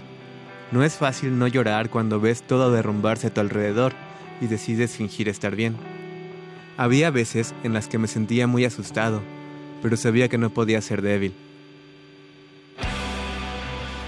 Esa época fue muy dura. Odiaba ver a la gente feliz. Me daban ganas de arrancarles la felicidad, así como la vida me arrancó la mía. El insomnio y el miedo a la muerte se volvieron presentes. En ocasiones despertaba pensando que todo era una pesadilla. Pero fue más duro recordar que te había sido y hoy, tres años después, la tristeza aún no desaparece. It's not time to make a change. Just relax, take it easy. You're still young, that's your fault. So. Te recuerdo con más cariño que antes y me gustaría que estuvieras aquí, pero es difícil pensar en que jamás te volveré a ver, en que nunca volveremos a cruzar una palabra y en que quedaron sueños y promesas sin cumplirse, pero desde donde tú estés, solamente quiero que te sientas orgulloso de todas las absurdas decisiones que tomo y espero con ansias el momento en que tú y yo nos encontremos de nuevo. Y ya no tengo temor a la muerte, porque sé que esperándome estarás. cuando al final de mis días un abrazo de nuevo te podré dar. Espero que nunca me olvides, porque yo no te puedo olvidar.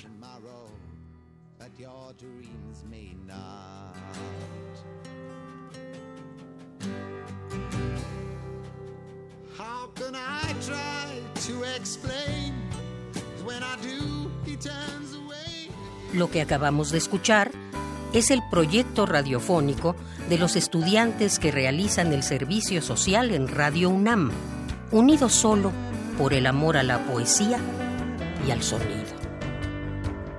Radio UNAM, experiencia sonora.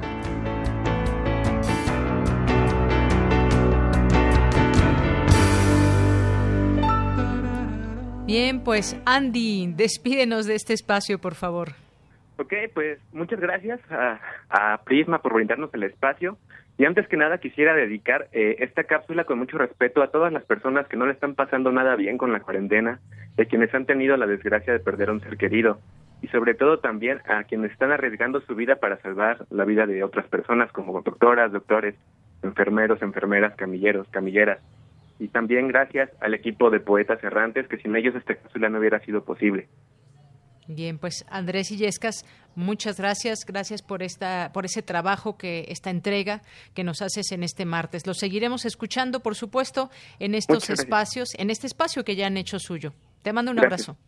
Igualmente. Hasta luego, Andrés. Hasta luego. Andrés Illescas de Los Poetas Errantes. Continuamos. Queremos escuchar tu voz. Nuestro teléfono en cabina es 55 36 43 39. Prisma RU. Relatamos al mundo. Colaboradores RU. Literatura.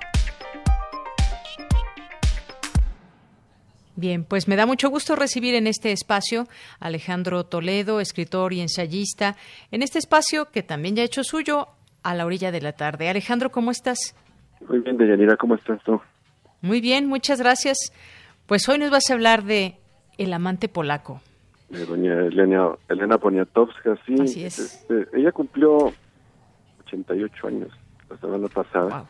Y yo tenía pendiente la lectura de su, de su último libro que causó algo de revuelo cuando apareció, porque, porque ella identificó en, alguna entrevista al maestro, que así lo así habla de él en el libro, como Juan José Arriola. ¿no? es, un hecho que es importante en, la en la novela, ¿no? Este, pero creo que ese, eso poco oscureció el, asunto de la aparición del nuevo libro, como no se le valoró debidamente porque este por, por esa esa situación, ¿no? Que fue exigió como un debate alterno a la, a la calidad del libro, ¿no? Este, yo la entrevisté ya hace como tres o cuatro años y algo que me decía es que había dedicado mucho, mucho tiempo a otros, a contar la vida de otras personas y que una deuda que ella sentía con, con, ella misma era eh, hablar de sí, de, de, su pasado. Y es lo que empieza a hacer en este, que es el, tomo uno, digamos, de, lo que serían sus, sus memorias, en las que ella eh, hace eh, una historia paralela. Por un lado se va hacia poco los orígenes de los Poniatowski en Polonia y sobre todo un personaje que se llama Stanislaw Poniatowski que llega a ser rey de Polonia y sus amoríos con Catalina que, que se convertiría en Catalina la, Grande, esto en el, en el siglo XVIII. Entonces, este, en cada capítulo eh, viene la historia, algún pasaje de la vida de Stanislav Poniatowski y luego un pasaje sobre la infancia, al principio la juventud de, Elena Poniatowska, su, cómo se convirtió en, en periodista, su llegada al Excelsior primero y luego al, al Novedades, entre otros entre otros sucesos, ¿no? por ejemplo, estuvo en Pensilvania, en Estados Unidos, en un colegio de monjas, eh, haciendo la, la, preparatoria, y luego cuando regresó a México no le validaron esos estudios por los que no pudo entrar a la, a la UNAM, a la universidad, eso ella lo toma como un, como una, como algo que le faltó hacer, ¿no? Incluso dice, por ejemplo, aquí, lo que más anhelé era ir a la UNAM nunca tuve la energía para lograrlo. ¿Cómo revalidar los estudios del Eden Hall? Aunque su nulidad me cerraba la puerta, si me hubiera empeñado habría podido subir la cuesta de Copilco, la de Insurgentes, la de la Avenida Universidad, y entrar a la Facultad de Ciencias Políticas y Sociales o a la de Filosofía y Letras, dicen en algún, en algún momento. Entonces, el, libro es como, eh, bueno, tiene la sencillez, digamos, que ha logrado Elena Poniatowska a lo largo de muchas décadas de escritura. Ella ha apostado a esto, aunque el, el andamiaje sea complejo y la, y la investigación sea, sea larga, sea ardua.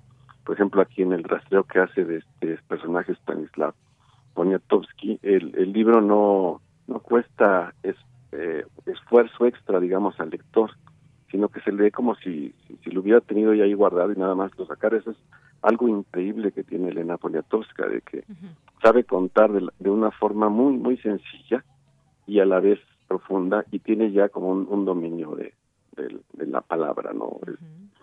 eh, entonces el, libro tiene esa, esa doble lectura, digamos, de por un lado seguir eh, esta historia del, del ascenso del Stanislav Poniatowski y por otro lado este seguir la, la infancia y la juventud de, Elena Poniatowska en, su camino con anécdotas de, todos esos momentos. Y luego una una crisis profunda que es este donde hace su aparición ese el personaje aquí como amenazante un poco siniestro que es el el maestro no que por otro lado es quien le va a editar porque hay, hay señas de quién puede ser el maestro en el mismo libro habla de la colección Los Presentes, donde Elena Poniatowska publica en los años 50 su primer relato, una edición que, de Lilus Kikus que le, que le hizo este Juan José Arriola, ¿no? El libro a la vez está relacionado con otro que comenté hace varios meses, que es la Minotauromaquia de Valencia, donde el mismo personaje vuelve a aparecer, no con su nombre, sino con, con, con otras señas, ¿no? Entonces, este, bueno, más allá del, de la historia y del, del mito mexicano, creo que el libro tiene sus cualidades escriturales y es asombroso que, que, esta autora que, ya que tiene pues, décadas y décadas de, publicar libros cada día nos asombre más y, consiga esta como pureza narrativa que, que, creo que está muy bien reflejada en, en el amante polaco. Es aparece como libro uno. Ella explica que, que, era un libro muy muy grande y que los editores la convencieron de dividirlo en dos, entonces seguramente pronto eh, tendremos el, libro dos, que sería como el cierre de la de, sus memorias, ¿no? Este año saldría, ¿no? Saldría. Saldría este año, puede ser, ¿no? Y que es ahí cumple esto que ella decía hace, dos, hace tres o cuatro años, una deuda que tenía consigo misma de ella se dedicó a muchos, escribió la vida de otras mujeres, sobre todo en Timísima, en Leonora y en otros de sus libros, ¿no? Nos, nos contó la historia del, movimiento estudiantil del 68, cuando era peligroso referirse a ella en la, en la noche de Tlatelolco. Y ahora pues, este, se dedica a, hablar de, de, sí misma y a decir quién ha sido y qué ha hecho, ¿no? De pronto en algún pasaje dice, por ejemplo, dice, escribiría a mi modo sin pedir permiso, interrogaría a los demás sobre su vida y haría de su vida escritura. Que es, es, una síntesis de, de, lo que ha de lo que ha hecho, ¿no? Hizo de, de los otros, de su vida escritura y ahora y ahora hace de, de, la vida de ella misma una labor narrativa que me parece a mí muy interesante, ¿no? Claro, por supuesto, es un, proyecto muy importante eh, para ella, pero también me parece que para sus para sus lectores poder conocer pues toda esa parte eh, biográfica y en este momento de su vida, Alejandro. Sí, además esa, esa, esa contrapunto constante que está en el libro a mí me parece muy afortunado, ¿no?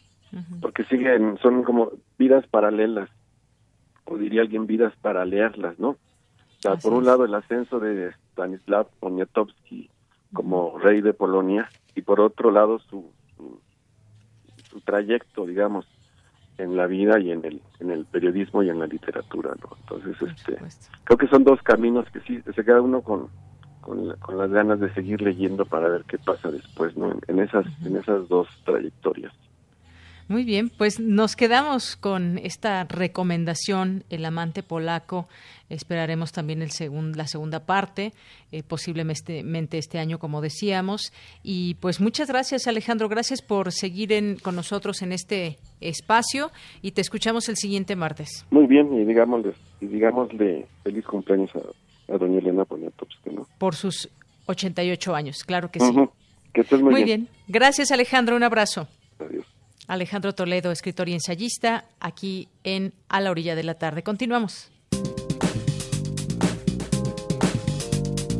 Cultura RU. Bien, pues le doy la bienvenida a este espacio de cultura a Tamara Quiroz. ¿Qué tal, Tamara? ¿Cómo estás? Muy buenas tardes. Muy bien, Deyanira, gracias. ¿Tú cómo estás? Muy bien, muchas gracias. Cuéntanos. Qué bueno, me da mucho gusto saludarte y por supuesto saludar a todos los que nos escuchan en este programa. Siempre agradeciendo que nos sigan a través de FM, Internet y ahora también por AM. Ya desde hace dos meses nos escuchamos por la amplitud modulada. Y bueno, hoy les cuento que la antigua Academia de San Carlos nos invita a la inauguración de la exposición Tesoros Redescubiertos, medallas, estampa, dibujo, fotografía y escultura de los acervos de la Facultad de Artes y Diseño. Esta muestra podremos verla a través del Facebook de la Antigua Academia de San Carlos en una transmisión totalmente en vivo, eh, como todas las actividades que casi todas las actividades que hemos realizado o de las que hemos sido testigos últimamente en este confinamiento. La inauguración será de manera virtual. La cita es mañana 27 de mayo a las 6 de la tarde, eh, hora de la Ciudad de México, y bueno, tuve la oportunidad de conversar con el doctor José de Santiago. Él es responsable de la coordinación de investigación, difusión y catalogación de colecciones de la antigua Academia de San Carlos. Así que vamos a escuchar esta entrevista, eh, escuchemos lo que comparte para todos ustedes eh, en este programa acerca de la exposición Tesoros Redescubiertos. Como tenemos el impedimento de hacer ah, exposiciones abiertas al público, pensamos que no podíamos dejar de seguir eh, haciendo nuestra labor de difusión para la comunidad universitaria y para el público en general.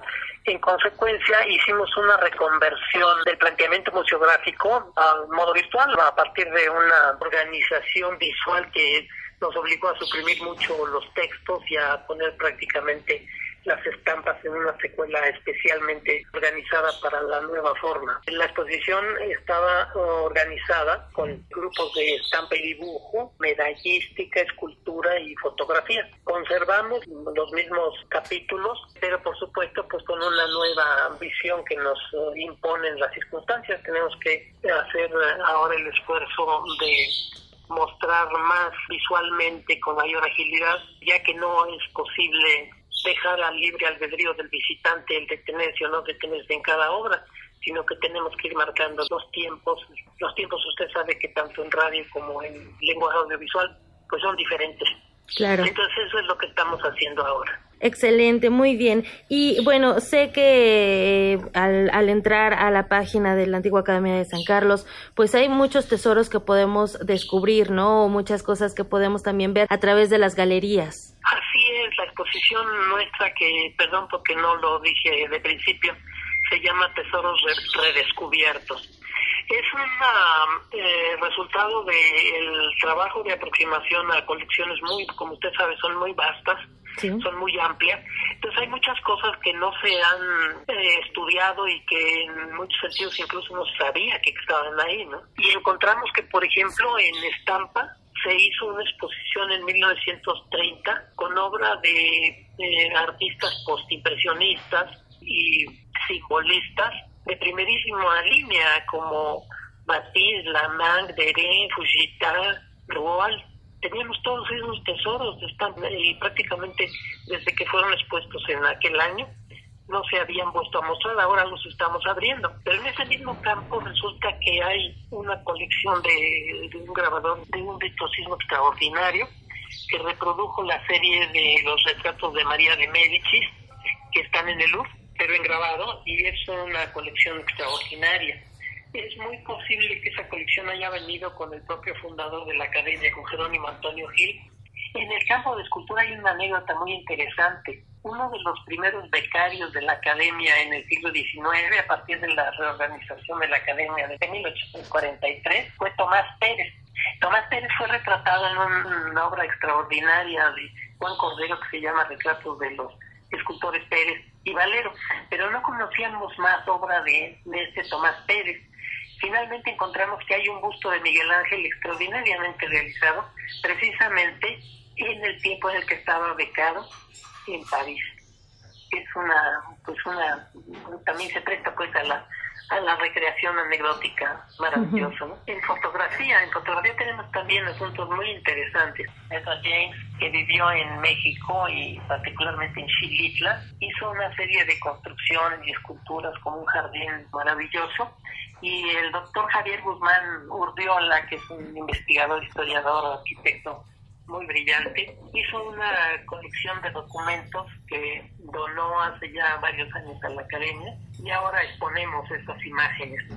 Y también en ese mismo campo tenemos el álbum famosísimo de Desiree Charnet sobre las ruinas uh, mayas y oaxaqueñas, que es uno de los pioneros del testimonio gráfico, fotográfico de la arqueología mexicana. Entonces son, son piezas y conjuntos verdaderamente notabilísimos que han sido muy poco mostrados ahora se van a poder ver en la web. Excelente, en esta forma que tenemos ahora de estar eh, difundiendo también todo este acervo y esta relación de San Carlos con las diferentes artes. Y bueno, eh, doctor, sería, eh, me parece que a través de la página oficial de la antigua Academia de San Carlos y también sus redes sociales, ¿verdad? En Facebook. Sí, sí, por supuesto. Muy bien, también la gente que no vive en México puede visitar la antigua Academia de San Carlos a través de el internet, que también es pues es un beneficio, ¿no? Hay que verle ese beneficio. Pues eh, adicionalmente le comento que estamos esta esta situación nos ha obligado a trabajar a reconvertir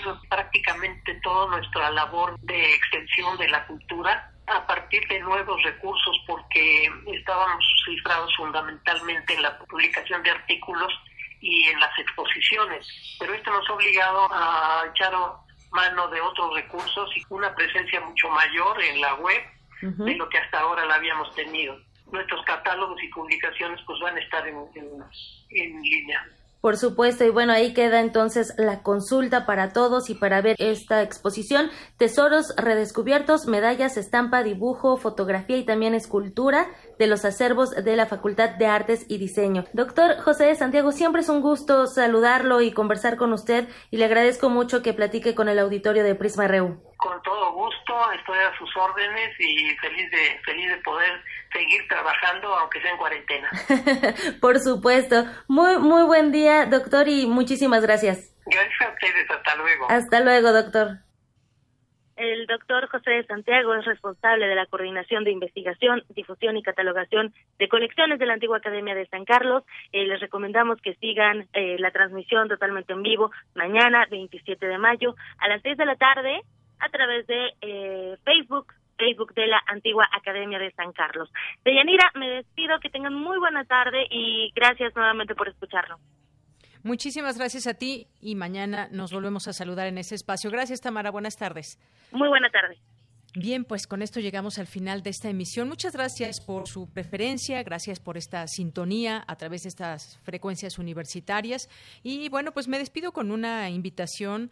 Los quiero invitar a que si escuchen, a que sintonicen UNAM Global, este canal de nuestra universidad que nos presenta siempre muchas historias de nuestra universidad y muchas historias también eh, que son vistas también desde esta perspectiva. Y hoy, pues, eh, tengo el agrado de que me hayan invitado a platicar justamente de este proyecto de Prisma RU y pues es en el en el canal de YouTube y a través de eh, Facebook, UNAM Global, así se llaman en eh, Facebook, a las 5 de la tarde, ahí nos pueden escuchar. Eh, sintonizar. Bueno, nos podemos ver. Me dará mucho gusto que nos acompañen. Y pues nos despedimos. Nos escuchamos mañana en punto de la una. Gracias, Rodrigo Aguilar, en la producción. A Denis Licea en la asistencia. Andrés Ramírez, que sigue por ahí en los controles técnicos. Andrew, un saludo. Eh, también ya está por entrar Elizabeth Rojas para seguir en la programación de Radio UNAM. Ah, gracias a todo el equipo que está trabajando desde casa en esta emisión y en todas las emisiones de Prisma RU. Yo soy Deyanira Morán. A nombre de todos, gracias, buenas tardes y buen provecho.